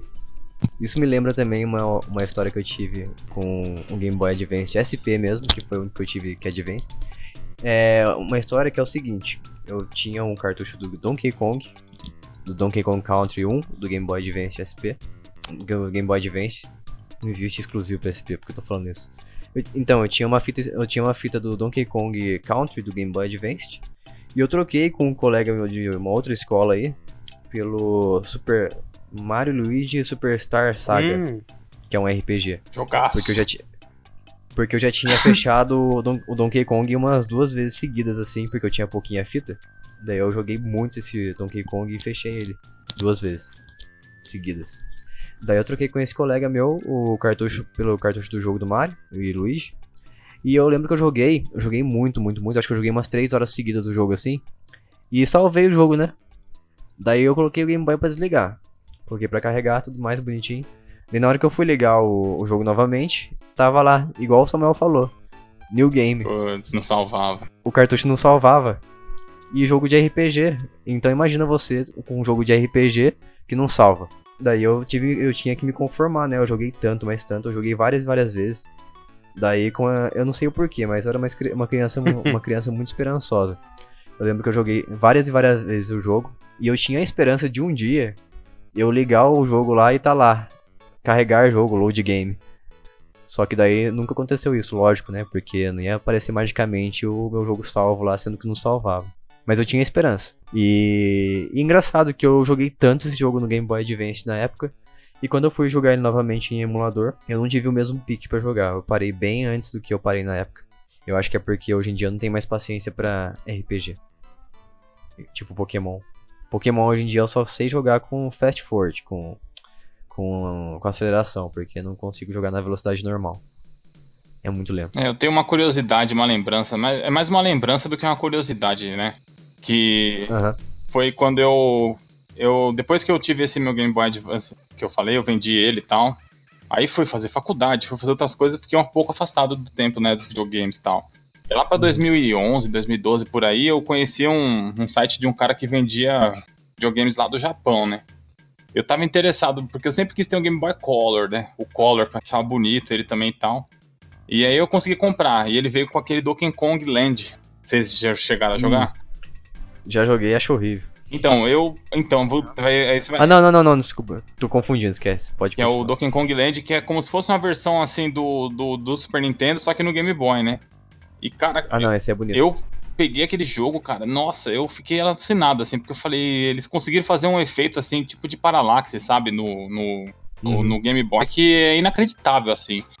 Esse efeito mesmo na telinha colorida do 3DS, por exemplo, não fica igual, porque eu já fiz o teste. Mas, nossa, eu lembro que eu fiquei assim, deslumbrado. E isso faz pouco, faz pouco tempo, não faz tanto tempo assim, né?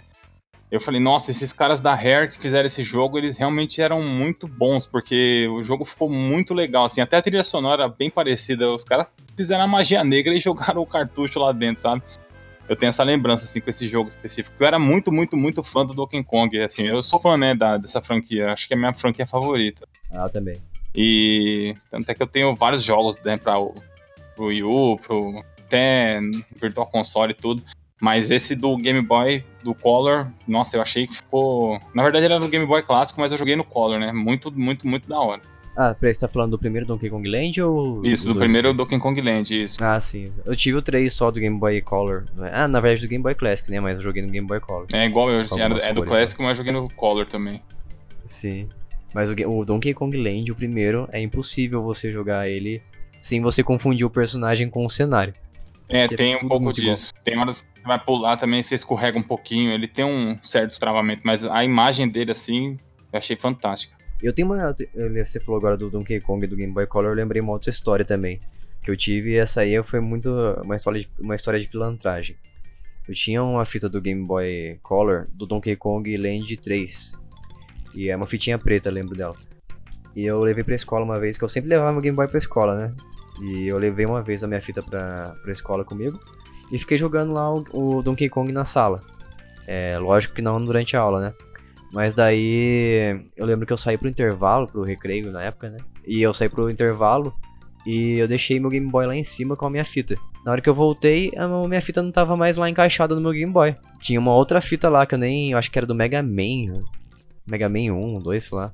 E eu nunca tive essa fita, né? Não era minha fita essa fita aí. Daí daqui a pouco eu olhei pro moleque lá no fundo. Tá lá ele com o Game Boy também. Jogando o- uma fita preta. Eu achei estranho, né? Falei, pô, coincidência, né?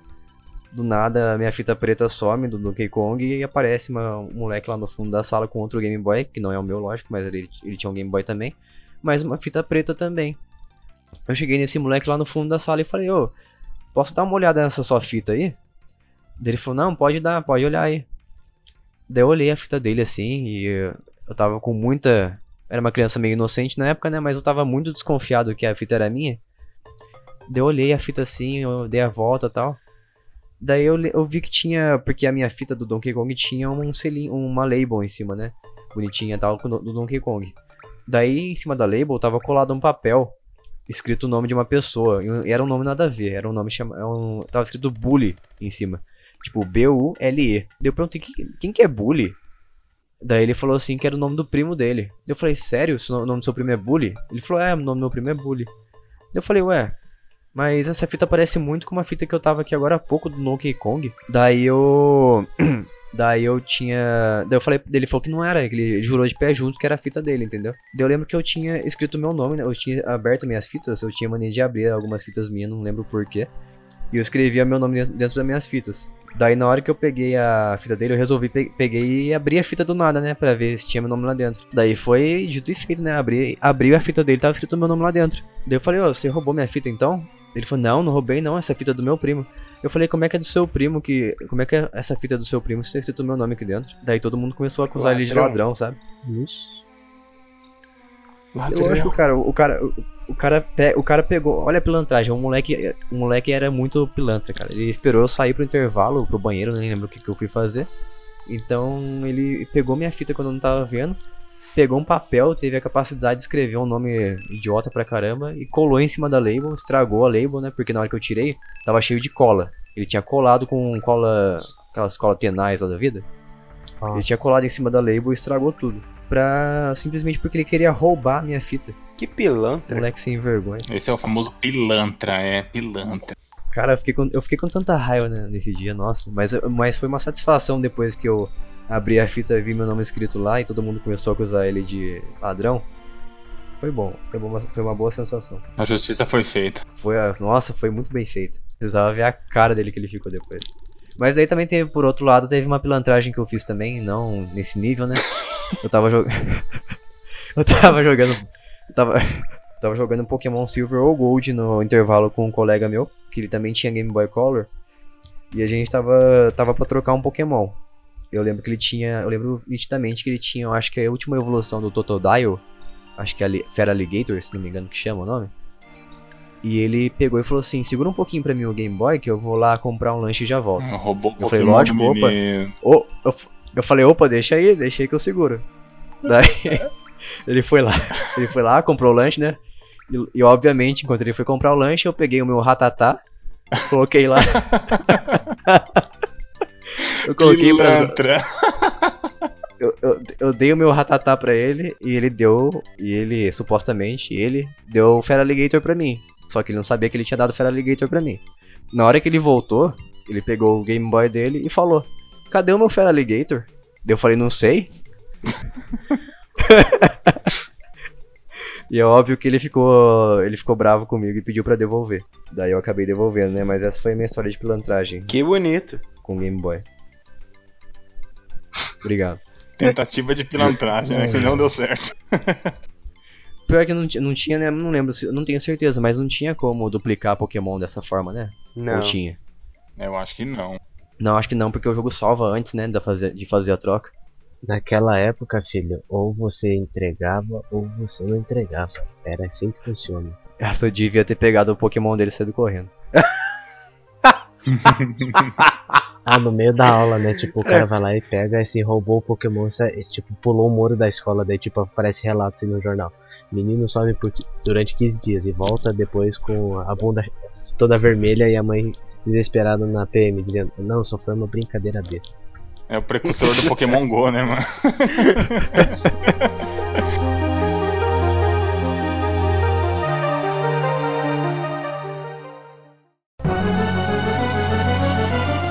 É. Como que a gente consegue jogar Game Boy hoje em dia? Comprando hardware, original, emulador? Qual que vocês acham que é a forma mais Pra mim, a viável? forma definitiva que trans- transporta. É, Pirateiro. não, é a forma definitiva que transporta a, a experiência não só do portátil, mas dos jogos em si que você tem acesso é o emulador para celular mesmo. Ah, também acho. Inclusive eu uso um muito bom que chama John GBA, é a versão de graça, que é muito boa, você você não é prejudicado por ser a versão grátis, inclusive você Não tem anúncios? tem mais tipo assim, quando você vira pra jogar a tela, o anúncio some, então não faz diferença, entendeu? Ué.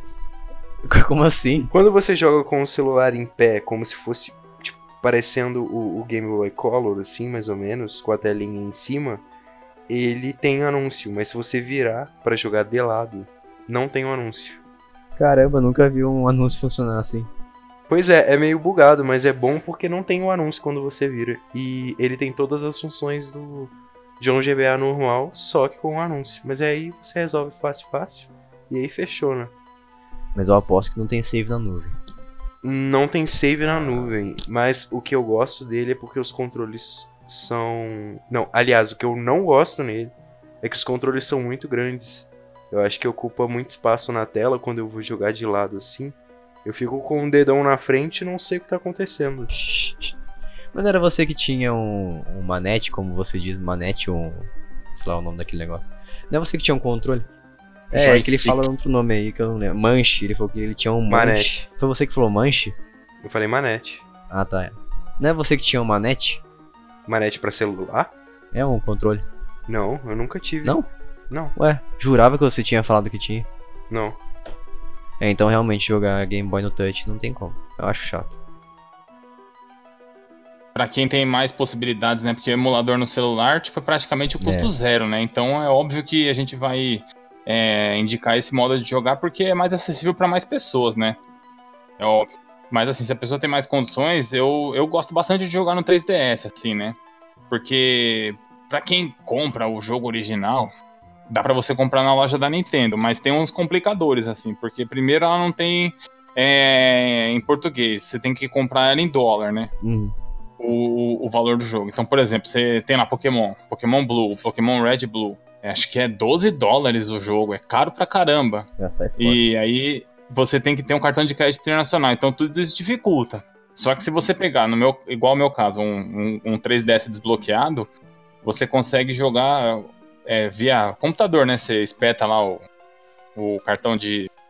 É, que- é o SD card, né? No seu computador. Você transfere as ROMs pro, pro, pro sistema do 3DS e ele roda perfeitamente, assim, como. Tanto o jogo do, do Game Boy, do Game Boy Color e do Game Boy Advance também. Dá pra- inclusive dá pra colocar ROM traduzido em português, né? Dá pra fazer todo esse esquema aí. Então eu acho bem legal, porque é a experiência do portátil portátil mesmo, né? Você pega, fecha o 3DS, vai jogar e tal.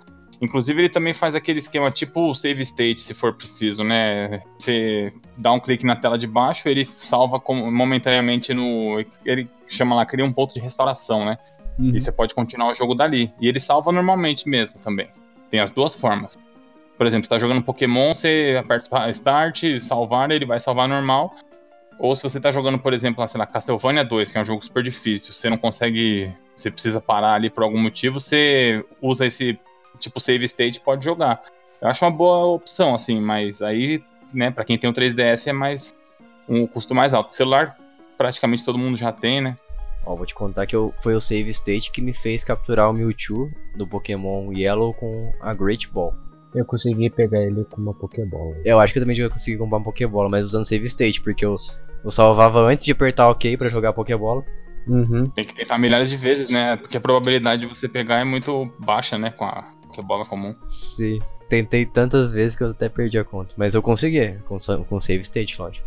Tem algumas vantagens. Dá pra usar no caso do, do 3DS, dá pra usar também esse esquema. O que é bom, né? Acaba sendo bom. Uhum. No 3DS tem também o Fast Forward, da aceleração. Não. Não, é a única Não. desvantagem, assim, não dá pra você. Não tem muita opção igual de emulador de PC e de celular, né? Uhum. É como se você rodasse mesmo o jogo do Game Boy mesmo, só que no 3DS, assim, sabe? A única diferença é essa e tem o save state, só isso. Ah, daí é, realmente, daí tem jogo igual Pokémon que fica meio lento, né? É, só que, por exemplo, se o cara for jogar o Tetris, que é o melhor jogo de todos os Que? tempos, o mais perfeito, ele pode jogar no 3DS. Porque ele, o Tetris é o cúmulo da perfeição pra mim, cara. É o jogo mais bem bolado, assim. Não tem uma coisa errada no Tetris. Depende do Tetris. Não, o original do Game Boy, né? Eu acho, eu acho ele muito. é, a ideia de você formando os bloquinhos e tal é uma jogabilidade praticamente que não, não tem como. Ela não trava, ela é lisa, ela é perfeita, né? Se você errar, a culpa é Tem sua. uma- Tipo, eu acho esse jogo muito Você da hora. compra, vem numa caixinha e você faz basicamente a mesma coisa. O melhor Tetris pra mim é do PlayStation 1. Ah, eu sei, esse aí é legal também. Não, Tetris é vida. Então, pra mim, na, na minha opinião, a melhor forma de jogar Game Boy hoje em dia, eu gostaria muito, sinceramente, de coração, queria muito jogar no hardware original. Porém, o preço não ajuda, porque é um preço absurdo se você for comprar um hardware original. Até mesmo, principalmente as versões modificadas, igual o Vinícius falou, com a telinha modificada para retroiluminação nos modelos mais antigos. Então não tô, não tô disposto a pagar o olho da minha cara pra ter um hardware original. E os jogos também. Os mais jogos são muito caros também, né? Também. Achei Pokémon Deus. por 300 reais aí no Mercado Livre. Ah, dá. não. Tá louco. Tá louco o preço do console? É. Então eu acho muito mais viável jogar no, no smartphone. É igual eu faço. Eu jogo o Game Boy com no smartphone mesmo com controle. Então fica bem, bem melhor. Eu jogo com fast forward, forward com save state, jogo com tudo que eu tenho direito. Menos com cheat, que eu acho. Eu já acho ruim demais. É, mas eu jogo com cloud save, que é melhor ainda. Daí eu nunca perco meus saves, fica lá no Google Drive, tudo salvo. Então eu acredito que a melhor forma de jogar o Game Boy hoje em dia é através da emulação e não pelo hardware original. Porque já foi a época. Esquece, a- deixa a nostalgia pra trás e foca nos, rec- nos recursos, igual save state e save na nuvem. E é isso aí. Tipo, emulador, assim, ó, por exemplo, eu tive a vontade de jogar o Pokémon Red de novo no Color. Cara, eu não consegui. Eu não consegui. Lento. Não, não é isso. É tipo. Eu vou capturar um lendário. Então, tipo, se eu Uhum. for pegar uns 50 e poucas Ultra Ball, tipo, pra, pegar, pra, pra poder pegar uns Zapdos, tipo, cara, é de matar, velho. Uhum. A vontade de você quebrar um Game Boy sem tipo, com vontade assim na parede. Os De caras. raiva. Não, é de raiva. É que, muito tipo, frustrante, né? Muito frustrante.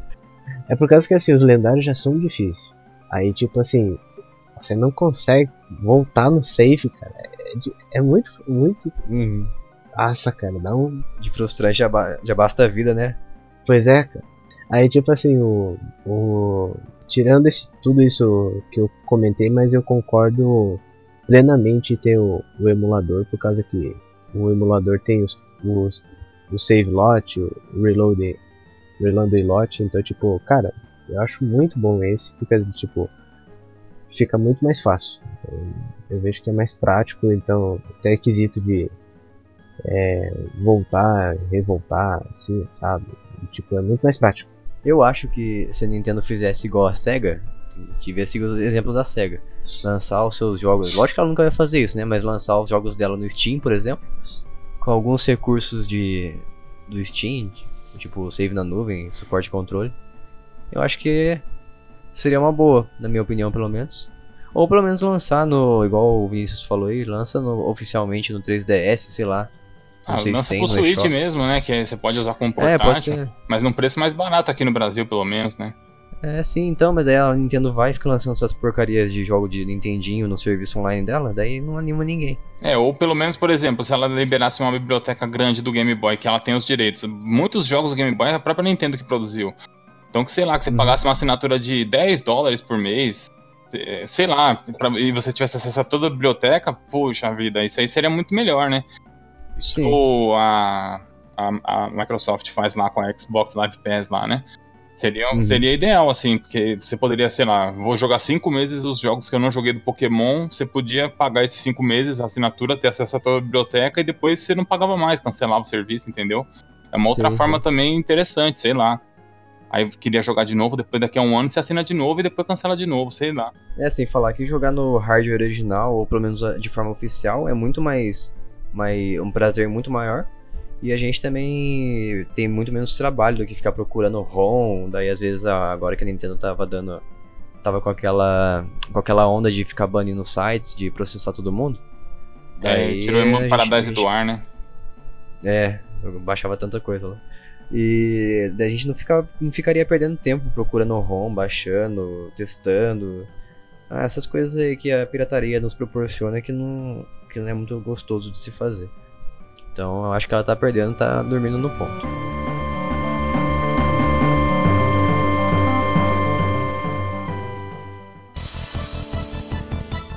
E vamos pra gente quase acabar aqui o programa. É, quais jogos que marcaram a vida de cada um de vocês aí? E quais jogos que vocês lembram de mais ter jogado em cada Game Boy?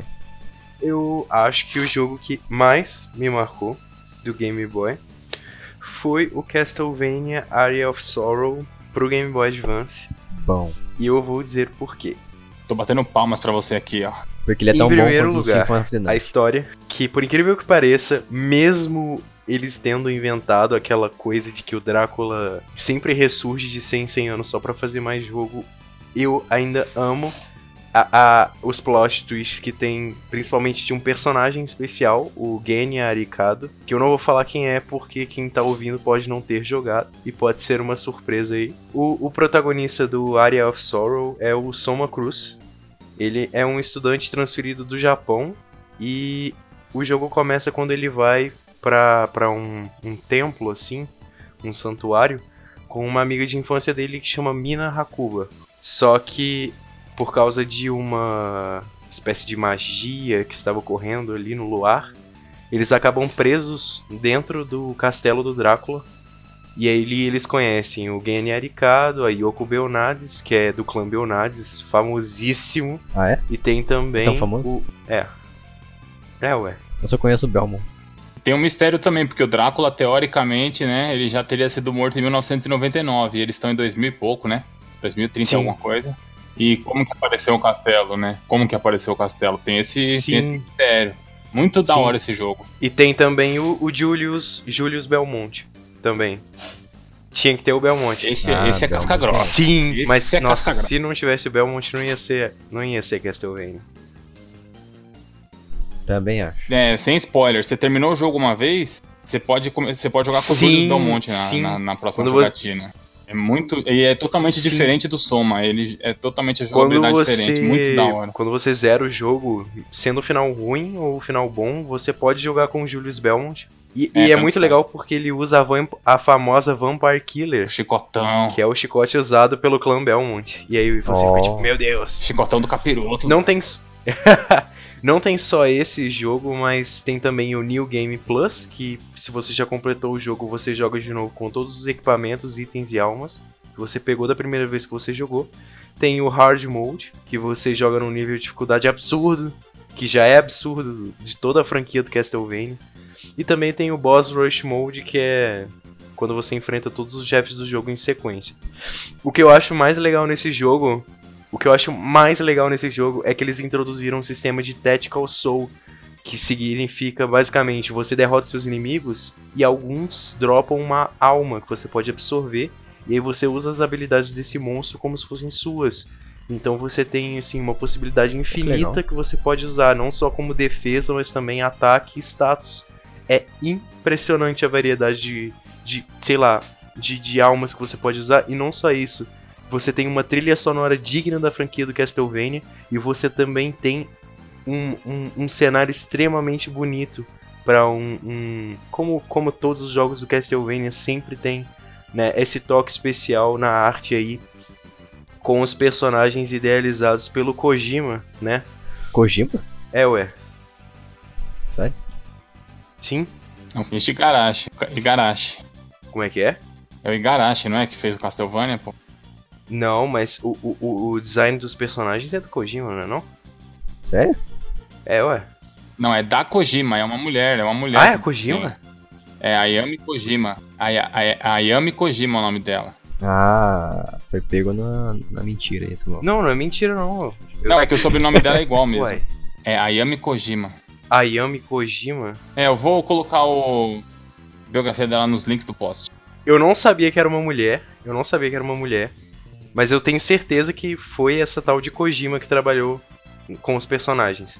Tenho certeza que foram desenhados por ela. É, esse estilo de desenho mais gótico é dela mesmo. Ela que fez o Symphony of the Night, foi o primeiro que ela fez. Sim, sim. Depois ela foi seguindo a, a Curse of Darkness, foi a capa, foi ela que fez. Ela fez Harmony of É, Dissonance não- também. Isso, isso, isso. Eu gostei muito dos designs dela no Area of Sorrow em específico, porque se passa no futuro. Então os designs dos personagens são notavelmente contemporâneos, sabe? Elas colocou umas roupas modernas, inclusive em contraste com os trajes, os trajes medievais que nos jogos anteriores os personagens usavam. Achei isso muito bom. Eu acho muito legal essa atenção especial que toda a, a- a franquia do Castlevania dá, não apenas pro seu visual, mas a trilha sonora que é maravilhosa. O Bloody Tears pra mim é, é assim, é o ápice da trilha sonora da franquia, é muito bom. E nenhum jogo deixa a desejar nesse quesito, na minha opinião, de todos que eu joguei. Claro, inclusive o Area of Sorrow tem uma continuação que é o Dawn of Sorrow pro filhinho do Game Boy Advance, o Nintendo DS, que também é muito bom. E não é muito revolucionário, sabe? Mas é bonito, sim, porque remete aos jogos originais. E tem também o recurso do Tactical Soul com algumas novas melhorias, por assim dizer. Porque você tem uma maior variedade de, de monstros para poder derrotar e adquirir o seu, a sua alma, né? Pra você usar como habilidade. Outro jogo que eu gosto pra caramba, inclusive vai estar no top 3 quando terminar, é o The Legend of Zelda The Minish Cap, que é simplesmente maravilhoso. Ele não foge da, da, da dos moldes da franquia do, do The Legend of Zelda em si, mas mesmo assim ele é de tirar o fôlego. Em primeiro lugar porque ele tem um visual lindo. Eu acho que remete bastante ao Wind Waker, inclusive. Ah, Wind Waker. Eu acho bastante parecido. Adoro. E uma coisa que eu mais acho legal é que nesse jogo você tem uma habilidade especial de encolher. Porque você. É... Basicamente a história do jogo é: você é amiguinho da Princesa Zelda. E aí tá tendo uma feira, um festival assim em Hyrule. E aí você vai com ela até lá e descobre que tem um carinha que ganhou uma competição que chama Vaat. Só que ele é um antagonista. Ele é do mal. e aí ele tem acesso ali, a. Princesa Zelda transforma ele em pedra e tá querendo dominar o reino, aí você tem que juntar uns elementos para poder transformar a Piccory Blade na espada sagrada para você usar para poder transformar a Princesa Zelda de volta. Você realmente Ah, ah. decorou a história. Ah, não muito diferente do que a gente está acostumado a ver, mas continua sendo um ótimo jogo. Em primeiro lugar, por causa do visual, como eu já mencionei, e também por causa das novas mecânicas que ele adicionou, além do, dos objetos especiais que você pode pegar, tipo o sugador, por exemplo. O, inclusive, um muito legal é o boomerang teleguiado. Você escolhe para onde ele vai. É muito legal de usar. E no meio da história você conhece um mago que se chama Eslo. Ele era o mestre do Vaat e ele foi transformado em, em um, um bichinho verde por causa dos- da briga dos dois e tal. E é legal porque ele tem o poder de te encolher. E aí você pode conhecer os Minis, que no jogo eles chamam de Picori, né? São uns, um- uma sociedadezinha pequenininha e você tem acesso porque você consegue se transformar em pequenininho também. E é muito legal a, a dinâmica que o jogo faz para você poder se transformar e destransformar durante o jogo. Inclusive melhora a exploração do mapa porque você não tem apenas acesso às casinhas do jeito que elas são. Se você for lá pequenininho, você tem acesso às salas secretas, você vê de um, um novo ponto de vista. Isso foi bastante um diferencial que me atraiu bastante nesse jogo. E outra coisa que tem também, ele retirou do Force Wars uma, uma mecânica também muito divertida que te ajuda durante o jogo, que é a espada, você pode usar ela para se duplicar. Então tem uns quadradinhos brilhando no chão, e aí você segura o seu especial e aí você vai andando pelos quadradinhos e forma seus clones. Isso deu liberdade para eles poderem fazer um- um- uma série de puzzles que são muito divertidos de fazer. E eu acho o jogo todo maravilhoso. Qual que, é, o- qual que é o outro Zelda que tem pro Game Boy Past. Advance também? Que eu tô confundindo, eu acho. Ah, Hum, é o não. remake? Não, é um port, né? É um port. Ah, o port? Isso. Ah, não. Ah, não, eu acho que eu tô confundindo algum Zelda que é. não, Force remake Words, do- não é? Que tem do Game Boy Advance. O Force Words vem junto com o Link to the Past. Force Words não é aquele lá que eu só consegue jogar com quatro pessoas? Sim, Ah, é, eu tentei jogar com minha namorada essa semana passada. Eu achei que tava com, com bug, porque eu linkei o cabo. Fiz o netplay com ela e eu não conseguia entrar no jogo. Tem a espada do Force Word no game. Inclusive, ela é basicamente uma referência direta. Inclusive, tem o vilão Vaat no Force Words. É como se fossem jogos interligados, entendeu? Inclusive, o que é um pouco raro na franquia do Zelda, porque eles cagam pra história, né? Cada lugar tem um link diferente e você tem que lidar com isso aí do jeito que você consegue. Lembrei aqui qual jogo que é o. é, eu acho que ele é remake sim do Link to the Past, é o Link Between Worlds, do 3DS. Nada a ver. Ah, esse é do 3DS, é. Eu tô confundindo. Ah, achei que era do Game. Nossa, na minha cabeça era do Game Boy, mole. Mas esse jogo é 2013, ele é. Inclusive. Serviu de inspiração pro Mario Odyssey, uma parte dele, que o Link ele vira uma sombra e ele anda pela parede, assim. Igual o Mario Ah, ele entra sim. na parede e fica 2D o jogo. É sensacional também. Eu não sei porquê, mas na minha opinião, acho que o Legend of Zelda funciona muito mais nessa visão de cima, assim, isométrica, do que igual aquele do 64 lá, que todo mundo gosta gosta, do- mas eu não gosto não. Do 64 eu não gosto. Pode Pois falar é, mal não, porque é do meu coração esse jogo. Eu, eu, eu, acho, que- eu acho que eu não gosto de muitos jogos do 64. Eu acho que eu não gosto do 64. a gente te perdoa. E esqueci de falar uma das funções, também é divertido, no, no The Minish Cap, que você tem que ficar procurando pelo mapa uma- uns pedacinhos de medalhão que chama Kingstones. E aí você fica procurando isso igual um maluco e tem uns personagens específicos que você pode trocar isso. Aí eles têm a outra metade. Se juntar, acontece alguma coisa especial no mapa que pode te ajudar. Tipo assim, pra você conseguir o boomerang controlado, por exemplo, você tem que juntar umas keystones específicas. Isso é muito divertido porque não só te ajuda a, a prosseguir, mas em alguns casos, claro, mas ele também te motiva a continuar procurando para você ganhar mais coisa, entendeu? É um sistema bastante divertido que eles adicionaram aí. Outro jogo que eu joguei bastante para Game Boy Advance foi o Naruto Ninja Council 2. É, ele é um jogo normal de plataforma 2D, tem um combate corpo a corpo. Acho muito interessante. O primeiro boss que você enfrenta é o Rock Lee com o Sasuke. Uma uma luta bastante clássica aí que todo mundo sabe que o Sasuke tomou um pau e isso não não está aberto à discussão. E a, a história do jogo basicamente é a mesma do anime, passando pelo exame Chunin, até o momento em que o Naruto enfrenta o Gaara no seu modo Jinchuriki. E o jogo é divertido, Não, não. mas tem um porém. Porque as missões no começo são divertidas, você tem acesso a vários jutsus e tal. Inclusive achei interessante o fato de que eles colocaram cada personagem com um estilo de luta diferente e com jutsus diferentes. Inclusive, achei legal como a Sakura é mais focada no controle do chakra, como ela realmente é. O Sasuke mais ofensivo e o Naruto meio lerdão, assim, do jeito que ele é mesmo. É, eu achei que colocaram poucos jutsus, três talvez não tenha sido suficiente, eles poderiam ter colocado mais, mas são satisfatórios. Inclusive o Sharingan do, do Sasuke é bem bonito. Gostei da forma como eles reproduziram. A Sakura eu achei um pouco fraco, mas ela não lutava muito no clássico, então, assim, não tinha muita coisa pra eles fazerem, né? O Naruto legalzinho, só que é só isso, entendeu? Poxa, seria muito mais legal se você pudesse jogar com o Kankuro, por exemplo, ou o próprio Gara, quem sabe o Rock Lee. São personagens maravilhosos, amados por todo mundo, inclusive essa é a graça do Naruto. Você tem muitos personagens pra amar, poucas pessoas amam um só. Né? Cada um tem um favorito. E acho que eles poderiam ter adicionado isso. Eles tentaram com os pergaminhos. Você pode adquirir ao longo da sua jornada ali. E quando você usa, aparece um personagem diferente pra lançar um jutsu maneiro. Tem Kakashi, tem o Rock Lee, tem o Shino, o Aburami Shino, da- do clã dos insetos.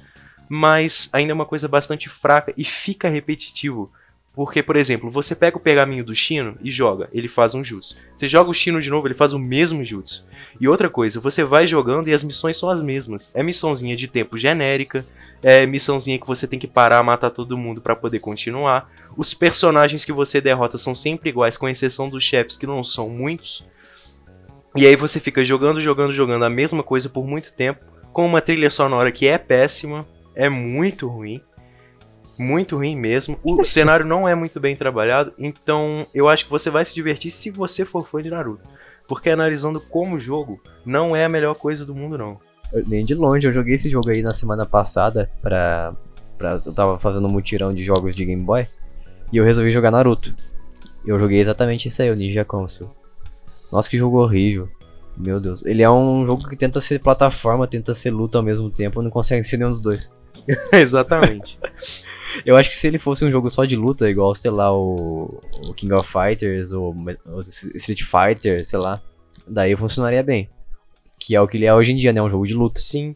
Inclusive, gosto, gosto pra caramba da franquia do Ultimate Ninja Storm. E, Também. inclusive, vejo que algumas coisas eles pegaram de inspiração, não assim como o, o jogo do Game Boy Advance tirou de inspiração do anime, golpes bastante parecidos da Sakura, do Sasuke e do Naruto que foram reproduzidos mais tarde.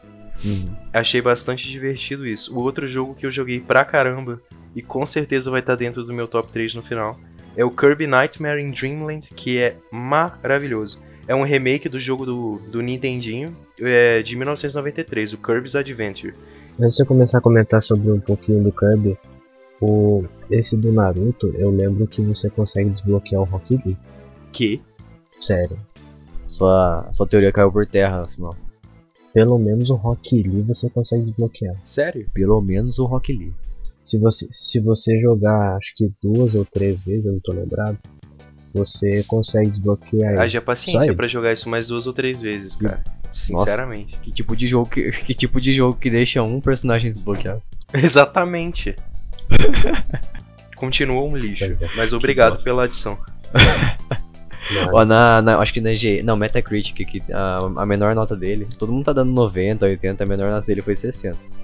E eu, eu, sou, eu sou dessas pessoas que dariam 60 pra Ah, eu não daria nem 60, cara. Eu daria 54. 50, É. eu daria 50. É um jogo bem genérico, assim. Chega a doer, sabe? Pior que na minha lembrança ele era tão bom. Cara, eu acho que o único atrativo dele mesmo são os jutsus, que são muito bem feitos. Mas, por exemplo, tem algumas desvantagens. Vamos supor, você tá enfrentando três inimigos ao mesmo tempo. Aí você usa o Shidori do Sasuke.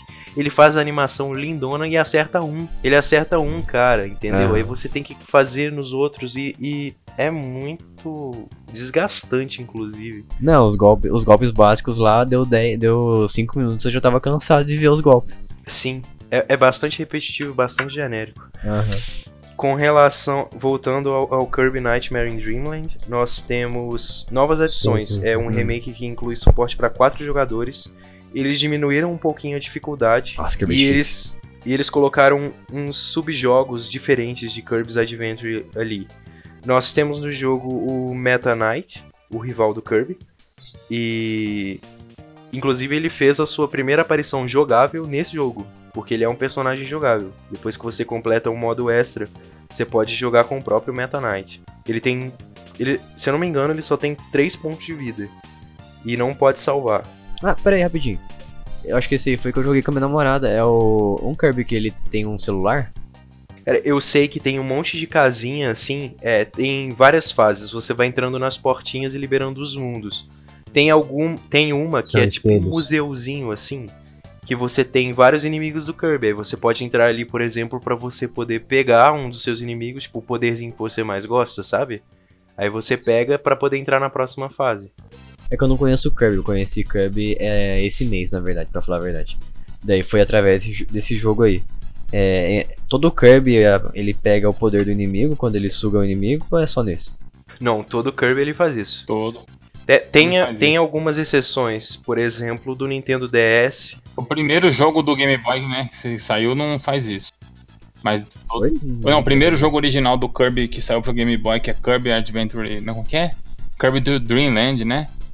Não estiver enganado, ele não faz isso. Os outros Sim, ele faz, fazem, ele faz é em quase todos, com exceção de alguns, por exemplo, do DS, que você não joga com o. Achei bastante legal, inclusive. Você não joga com o sisteminha normal do Kirby, que é passando as fases e pegando os inimigos. Esse é o da bolinha que você tá falando, que você risca na tela e vai fazendo o caminho? Sim, você vai, você vai fazendo o caminho dele Ah, é com a legal. canetinha e tal.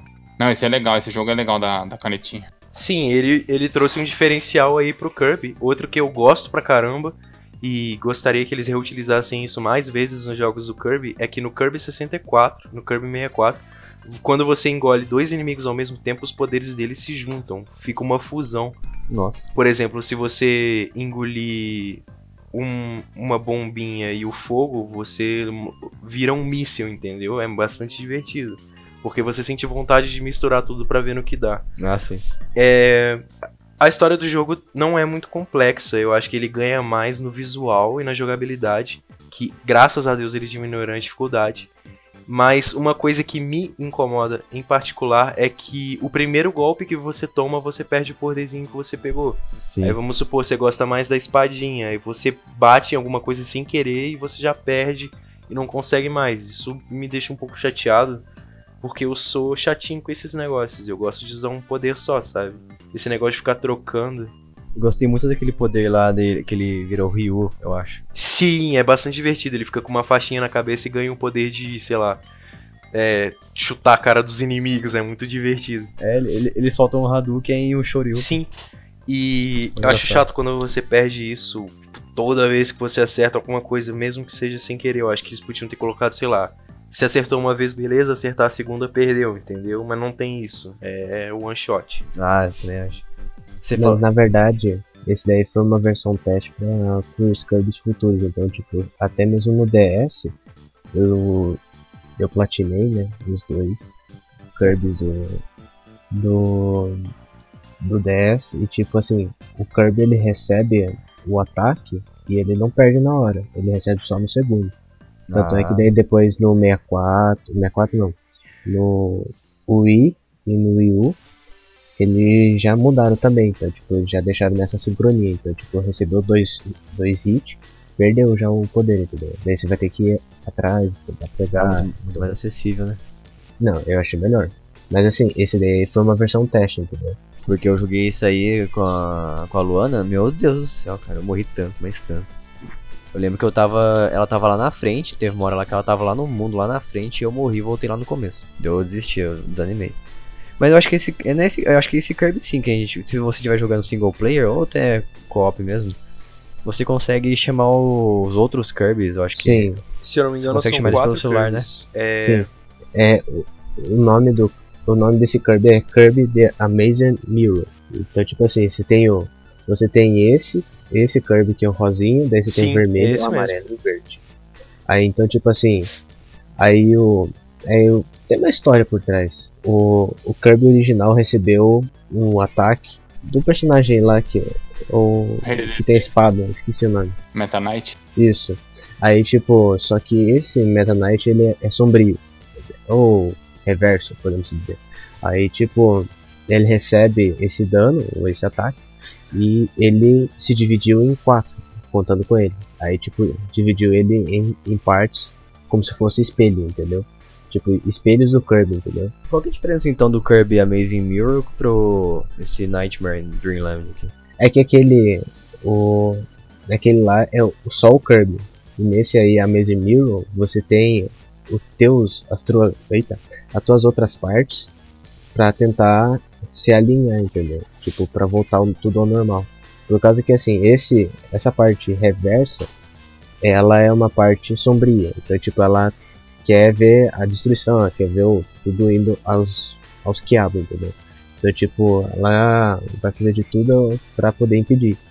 E o, a função do Kirby nesse, nesse do Amazing Mirror é você pegar você e seus colegas, ter a, a função de derrotar os boss, de coletar os pedaços dos, do, do espelho, que é o espelho central, para poder você ir na, na, na dimensão é, final, que nesse caso é a dimensão que você vai no final do jogo.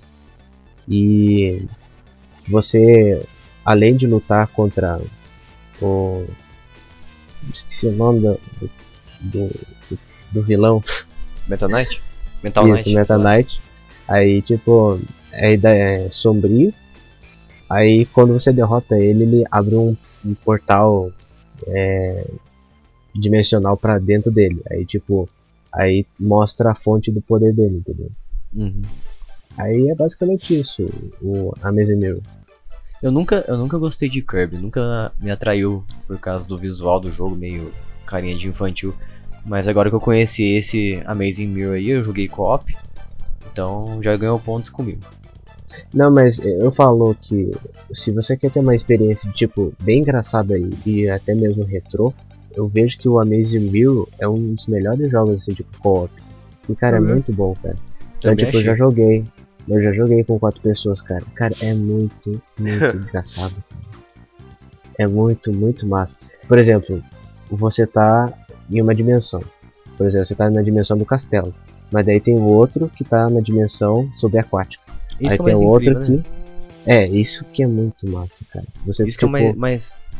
você pode ficar nas outras dimensões e tipo, você pode ganhar, entendeu? Isso que é da, ou da hora pra caramba. É isso que eu ia falar. Eu, eu- quando eu joguei semana passada, eu fiquei absurdado porque a tecnologia que o Game Boy Advance tinha de se você tá jogando co-op, você tá numa num mundo lá, igual você falou, tá numa dimensão e seu amigo tá lá no outro lugar, no outro lado do mundo lá. Então, é muito engraçado ver que o Game Boy Advance tinha essa capacidade. Por É, voltando ao agora. Game Boy Advance. Aos jogos. É. É, só acrescentando uma coisa aqui no Nightmare in Dreamland, é, o, os minigames que eles adicionaram, bastante divertidos. Tem o Bomb Rally, que é uma competição para ver quem sobrevive, e você vai apertando o A quando a bomba estiver chegando perto, aí você rebate e joga pro outro inimigo. Uhum. Aí lembra tipo ping-pong queimado assim, aí você vai batendo, aí vai ficando mais rápido, mais frenético, até todo mundo explodir pra fora. Interessante. Tem também o Kirby's Air Grind, que é, é tipo uma corrida assim. Aí você segura A, você vai acelerando e você tem que soltar quando estiver passando por espinhos. Tem o Samurai Kirby, que é uma competição pra ver quem é mais rápido. Aí tipo assim, o tempo vai diminuindo e quem apertar primeiro ganha. É tipo um teste pra reflexo assim. É bastante divertido na verdade. Lembra mesmo as batalhas dos samurais que eram decididas em poucos segundos. Tem também a arena que você enfrenta um, um, um boss em troca de um daqueles tomatinhos, sabe? Que coloca sua vida no máximo. E tem também o boss Endurance, que você enfrenta todos os bosses do jogo. É tipo um, um boss rush, só que sem, sem o Modo tempo, sobrevivência? mais ou menos. Tem o Meta Nightmare, que você joga o jogo inteiro de um modo mais rápido e fluido com o Meta Knight, só que você não pode salvar.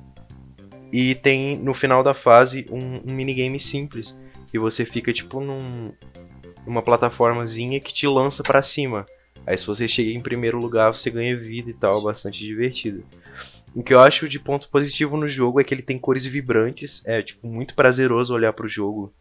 Mesmo isso sendo um pouco mais voltado pro infantil, não dá pra negar que ele é muito bonito. E você tem certeza que é um jogo do Kirby, sabe? A jogabilidade é simples, a dificuldade é reduzida, claro. mas continua sendo bastante divertido. Eu acho que me deixa um pouco triste é a falta de variação do ataque das habilidades, sabe? Porque é um remake, não é só um port. Então, eles podiam ter melhorado isso, sabe? Um, e aquela coisa que eu já falei antes de quando você toma um hit, você já perde a habilidade. Mas outro ponto positivo é a trilha sonora do jogo, que é digna mesmo dos jogos do Kirby em geral. E aquela musiquinha, assim, marcante, você termina a fase. Todo mundo conhece. Eu acho que é um bom remake, mas não melhorou muita coisa. Mas é bonito, mesmo assim. O, o The Amazing Mirror, que foi mencionado aí, consegue ser bem mais trabalhado. Com certeza. Mas foi o que me marcou no Game Boy Advance. E é isto. Eu vou falar aqui rapidinho só dos jogos que eu, que eu acho que é importante para jogar, né? Que for jogar Game Boy. Primeiro que eu já falei um pouco aí, o Tetris, eu acho que foi o principal jogo que fez o Game Boy vender muito, né? Assim, na primeira leva dele. Na... Teve uma baixa de vendas do Game Boy e o Tetris conseguiu realocar o... as vendas do Game Boy é, muito, assim, né? Mas não só por isso, porque eu acho que o Tetris ele, é, ele tem um jogo, assim, na minha opinião, ele tem a jogabilidade perfeita, né? Porque ele é um puzzle que não tem erro, digamos assim, né? Tudo que você fizer no Tetris ah, é responsabilidade só do jogador. Tipo, não tem, não tem lag, não tem travamento, não tem erro de. de. Como é que fala? De bug, nada disso. E, inclusive, a, eu acho assim, que o Tetris é um dos jogos mais importantes, até porque milhares de jogos de celular são inspirados em Tetris hoje em dia, né? É, esses que o pessoal joga aí. E eu acho que, assim, não tem muito o que explicar. A pessoa pega lá e joga o Tetris que ela vai entender que é, que é importante. E outro jogo que eu acho muito da hora, assim, também, que é um jogaço, assim, do, já, esse aí já é do Game Boy Advance, é o Metroid Fusion. Que eu acho que é um dos melhores jogos de todos os tempos, inclusive, assim, que que eles lançaram pro Game Boy Advance, né, que tem um, inclusive o Metroid, né, primeiro do Nintendinho, o Metroid 2 foi lançado pro Game Boy clássico, né, que é Metroid 2. O terceiro foi o Super Metroid, que é classicaço aí todo mundo conhece, e o Metroid Fuse é como se fosse o quarto jogo da série, né, em 2D. Que ele pega os elementos do Super Metroid e ele amplia assim maior ainda, né? Ele fica com os gráficos assim. É difícil até você escolher qual gráfico é mais bonito, se é do Super Nintendo ou do Metroid Fusion do Game Boy Advance, né? Com relação à história, essas coisas eu não lembro muito bem, que faz um tempo que eu joguei. Eu não, não tive tempo de rejogar essa semana que passou agora. Mas eu lembro que eu joguei muito, muito, muito esse Metroid Fusion. Assim, é um jogo difícil, é um jogo que exige bastante paciência do jogador, né? Porque você tem que explorar bastante o cenário. A trilha sonora desse jogo também é fantástica. Você tem que estar tá com fone de ouvido tipo, prestando atenção na trilha sonora, porque ele faz toda uma ambientação, assim, você se sente sozinho no planeta, né, que você tá explorando, assim. Eu acho o jogo muito, muito bem feito mesmo, assim. Sim, então, desculpa fica... te interromper aqui, mas você falou do, do áudio do Metroid Fusion, eu lembro que eu joguei um pouco disso. E eu gostei pra caramba da trilha sonora também, porque ela é meio sombria, tensa, assim, misteriosa. E é isso aí que você falou, você sente cada criatura, cada arma, cada efeito, tudo produz um som diferente e único, assim. É uma experiência muito legal o áudio desse jogo. É, então, ele já tem toda essa trilha sonora da, da ambientação mesmo. Às vezes ela tá bem calminha assim, você escuta um tom diferente, tom dum. Aí você já sabe que vai vir um inimigo ou vai vir alguma coisa diferente, assim, pode ser algum, alguma coisa que vai acontecer na história, né? Mas é muito, muito, muito legal, assim. A pessoa, por exemplo, jogar na rua sem fone de ouvido assim, não tem que jogar ouvindo a trilha sonora, que esse jogo aí tem que estar tá aclimatizado para jogar ele, muito da hora. Realmente tô vendo o, o gráfico dele aqui, bem bonitinho. É, ele, ele lembra muito o Super Metroid mesmo, né? Do Super Nintendo, que nem eu falei. Ele é a continuação direta. Ele é como se fosse o Metroid 4, vamos dizer assim, né? Mas é. Com esses gráficos do Game Boy Advance, assim, também ele ficou lindíssimo, assim, o jogaço, o jogaço. Sim. E é aquele clássico estilo Metroidvania, né? Você começa sem nada, você perde todos os poderes que a Samus já tinha, e aí você vai adquirindo eles aos poucos. Aí tem uma porta que você não consegue abrir, você pega o item que você consegue abrir a porta. No caso, são os mísseis da Samus, né? Você dá cinco mísseis na porta verde, aí você consegue abrir. E aí você vai explorando o planeta. E é muito da hora. Joguem, joguem que esse vale a pena. O Metroid tá aí outro jogo que eu nunca me atraiu tanto, assim, da, da Nintendo. É que o, o Metroid, para você ter jogar ele, você tem que jogar ele com uma certa paciência, assim. Você, de preferência sem ler guia nenhum, porque você tem que ir explorando aos poucos, vendo o que você consegue fazer, né? você vai também upando a armadura dela, você vai upando o tipo de tiro que ela vai dar pros inimigos também, né? Tiro de gelo, tiro de fogo. Ela vira aquela Morph Ball, depois solta a bomba com a Morph Ball e tal.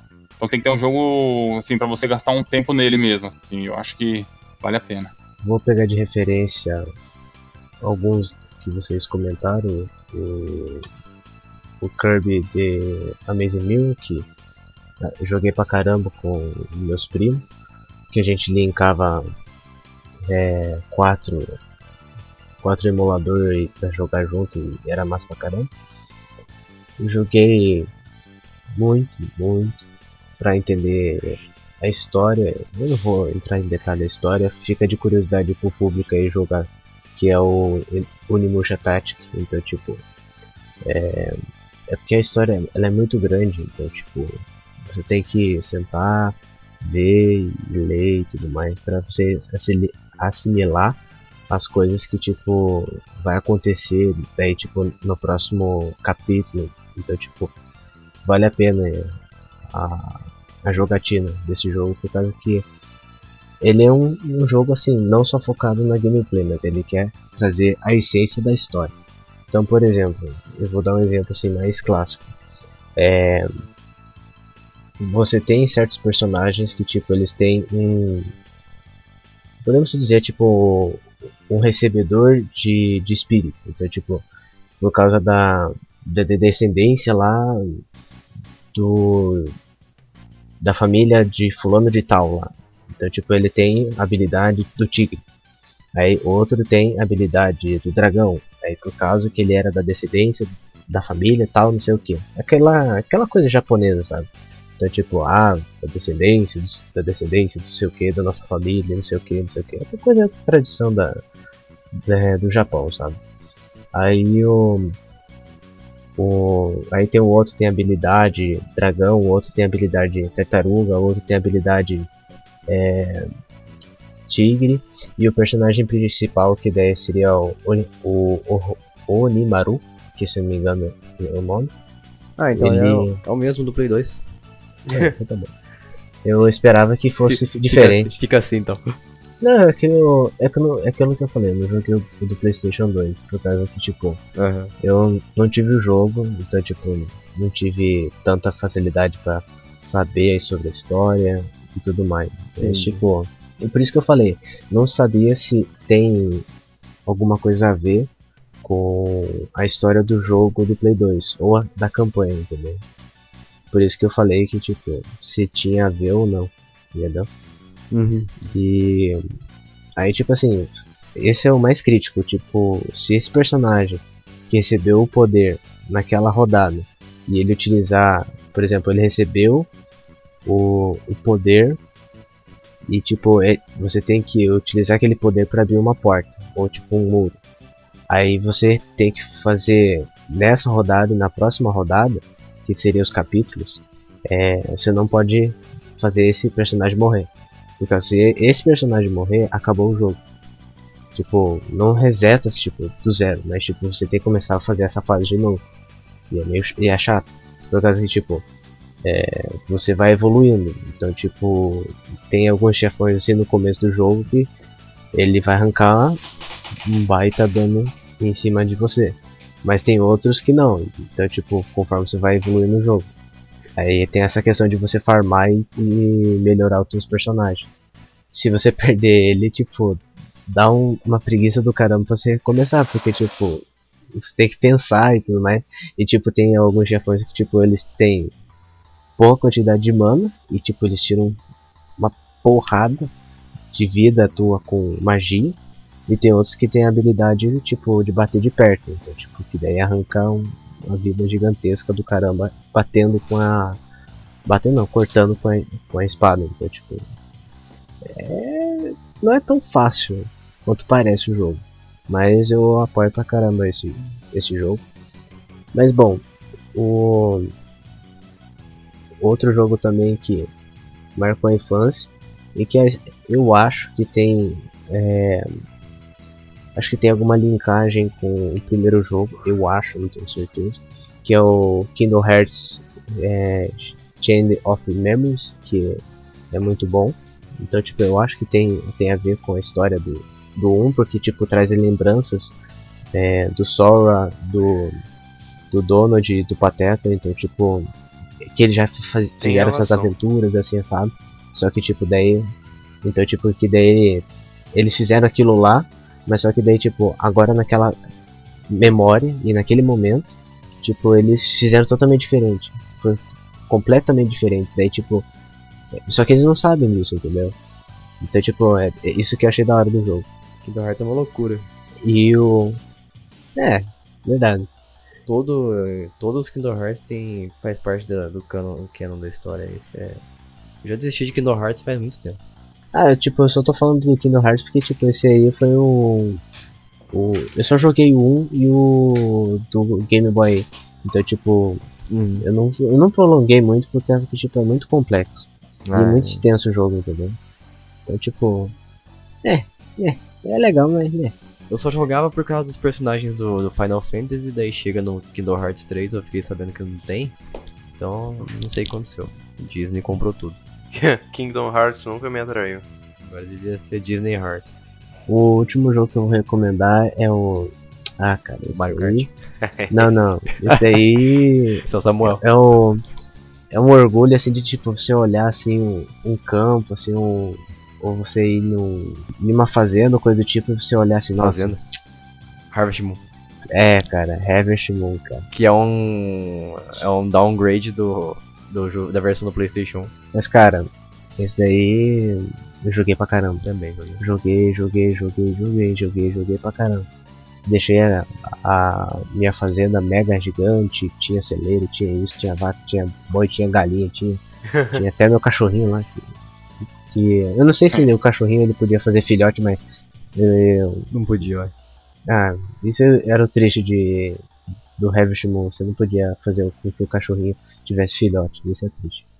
Mas Você lembra, do, você lembra do barulho que a galinha fazia todo dia de manhã quando ela botava um ovo?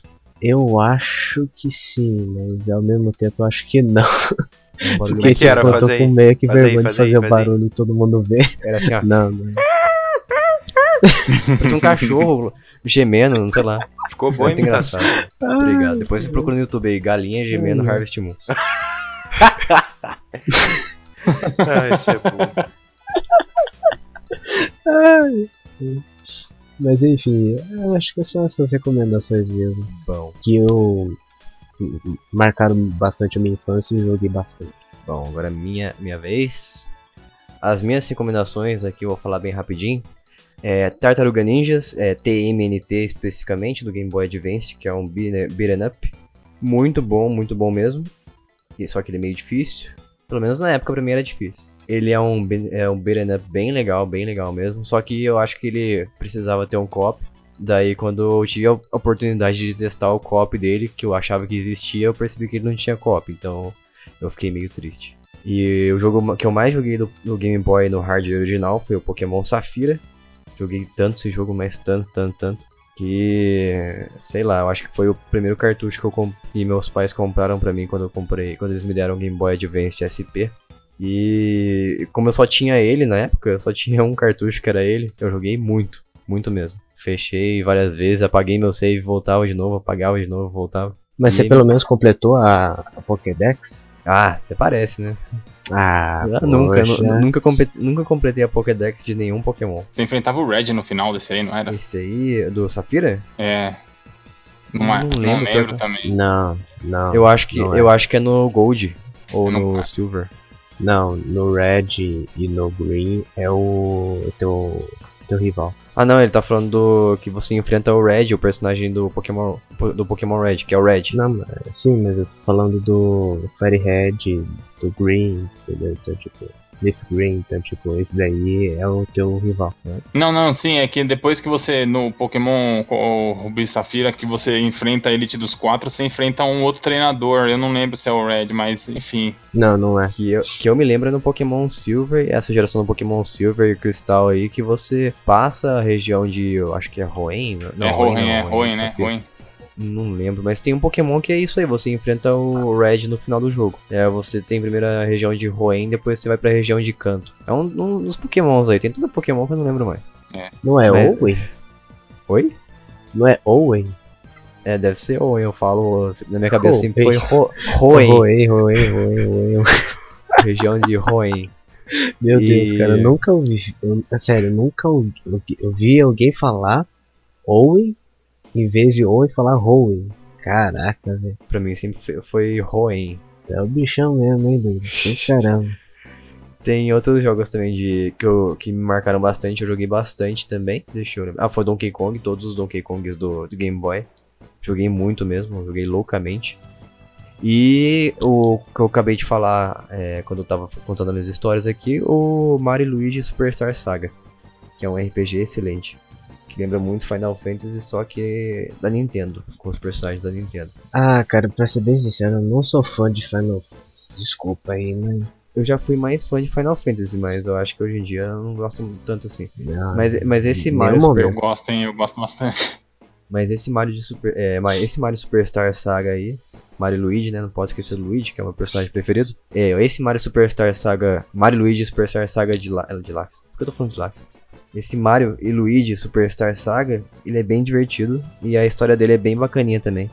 É simplesinha, bobinha, mas é muito divertida. É, quando você vai dar um ataque, você aperta o botão ele dá um dano a mais, né? Você tem que ficar esperto nas batalhas. sim. É legal pra caramba. Isso daí tem como você esquivar também do, dos isso, ataques dos isso, é inimigos. verdade.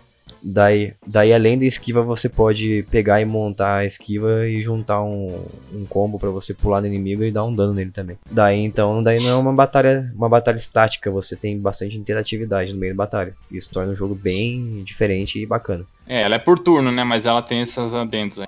Sim, e isso que torna ele bem diferente de Final Fantasy, na minha opinião. E o, o jogo que eu mais joguei do Game Boy é, no emulador mesmo foi o, o hack do Heart Gold, Heart Gold. E o Pokémon Yellow também, né? Do Game Boy Color, que você consegue andar com o Pikachu atrás de você. Nunca vou me esquecer disso. Que foi o, o jogo que eu mais joguei de Game Boy Color. Então é isso aí. Esses foram os jogos que me marcaram e os quais eu mais joguei.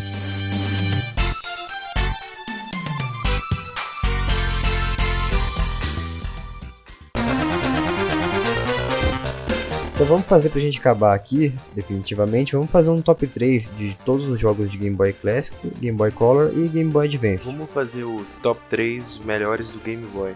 Pode começar.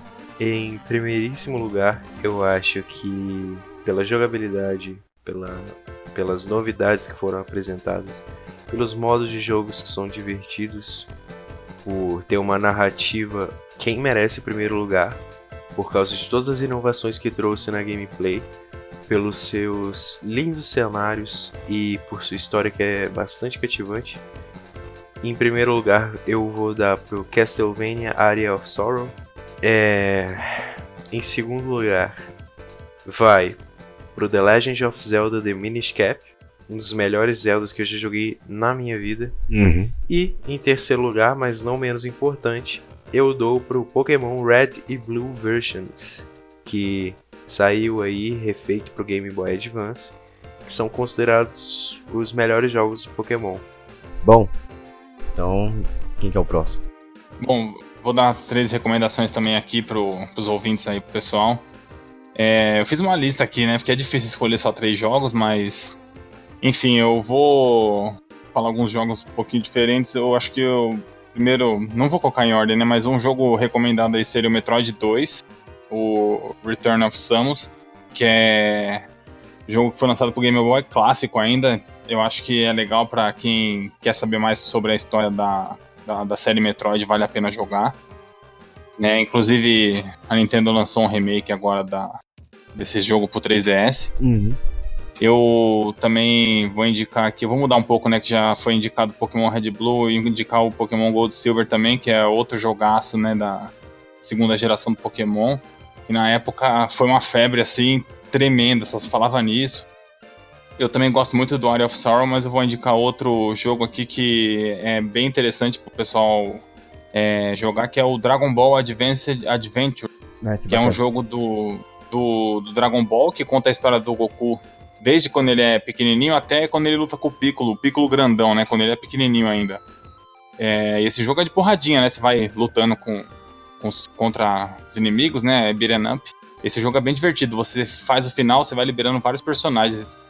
É diferente do Naruto que eu, Samuel tinha falado antes, né? Você libera o Piccolo, libera o Yantia, libera o Kuririn e você pode jogar com todos eles depois que você vai terminando o jogo. Bem legal também, vale a pena. Yantia. É o melhor jogo do Dragon Ball que eu acho. Yantia, dá pra jogar com Yantia. Nossa. Por exemplo, você começa jogando, você joga, você luta contra o Long. Tem os personagens assim do Goku quando ele era bem pequenininho mesmo. É muito legal esse jogo, cara. Vale a pena. Isso que é legal. Essas são minhas três indicações aí. Diferente do Naruto, ele é bom. então, eu vou, vou indicar três aqui que eu. Praticamente são os que eu falei que marcaram minha, minha vida aqui no Game Boy Advance, no Game Boy, na série Game Boy. Eu vou indicar o Tartaruga Ninjas. Não, top 3, foi mal. Vou indicar em primeiro lugar o Mario Luigi Superstar Saga. Em segundo lugar, pra mim, eu vou indicar o Donkey Kong Country 1, porque é o meu preferido porque tem o DK. Então, Ah, o Donkey Kong, né? eu, pra mim, o Donkey Kong tem que ter don- o, o DK em todos os Donkey Kong, senão pra mim não é muito. não é 100% Donkey Kong. E em terceiro lugar eu vou indicar o Pokémon Safira. Não, Safira não, vai, porque o Safira é como se fosse outra versão do, do Ruby. Então eu vou indicar aqui o Pokémon. Em terceiro lugar eu vou indicar o Pokémon Esmeralda. Ou Emerald, que no, igual no original. Porque ele é a junção do, do Rubi e Safira, só que melhorado e como se fosse a versão definitiva. Então E esse com foi o- animações, né? É, com animações, a gente não pode esquecer das animações. É. Então, é, na ordem, Mario Luigi Superstar Saga, em segundo lugar o Donkey Kong Country 1 do Game Boy Advance, também. Em terceiro, Pokémon Esmeralda. E Giovanni, você? Em primeiro lugar vai pra todas as sagas do, do Pokémon, tipo do Game Boy Color e do Game Boy, é? Game Boy Advance. E em segundo lugar vai ficar pro Unimusha Tete, que Uhum. curti pra caramba. Ah, cara, e terceiro eu não vejo no terceiro, tipo, fica aí aberto aí, porque tipo, Qualquer porcaria. o que vier. É, eu vou ver algumas, vou ver algumas recomendações aí que vocês passarem e vou ver. Então o terceiro fica na, na incógnita. É. Então, beleza? É isso aí, então. A gente falou hoje sobre Game Boy. A gente vai ficando por aqui. Quem quiser acessar nosso site para conferir algumas notícias que a gente anda publicando lá, e tanto também como reviews, a gente tá alimentando aos poucos, mas em breve a gente vai ter novidades. É o jogandocasualmente.com.br. Deixa lá sua crítica, deixa sua Posso sugestão, seu comentário. recado final. Eu gostaria de dizer pra vocês que Naruto pode ser um pouco duro às vezes. Talvez você não saiba disso, mas o Naruto também cresceu sem pai. Ah, não. Na verdade, parte ele nunca conheceu nenhum de seus pais e nunca teve nenhum amigo em nossa aldeia. Tá bom. E mesmo assim, eu nunca vi ele chorando, zangado, Várias se vezes. dando por vencido. Eu já vi ele chorando e Ele zangado. está sempre ansioso por melhorar. Que bom, que dó. Ele quer ser respeitado e daria a vida por isso. Meu palpite é que ele se cansou de chorar e decidiu fazer alguma coisa. Exatamente. Decidiu fazer um jogo horrível pra Game Boy Advance. Também. Então, era, era, era esse o recado. É, só gostaria de falar com vocês. A vida não é um mar de rosas. Eu, você, ninguém bate tão forte quanto a vida. E ela vai te deixar de joelhos. Mas você só vai ficar de joelhos se você deixar. Rock Balboa. Se você sabe o seu valor, então vá atrás do que você merece. E nada de ficar apontando dedos, dizendo que você não consegue por causa dele, ou você não consegue por causa dela, porque quem faz isso é covarde. e vocês não são covardes. A gente termina aqui então o programa com Samuel Balboa. Tchau, tchau. Falou! Falou!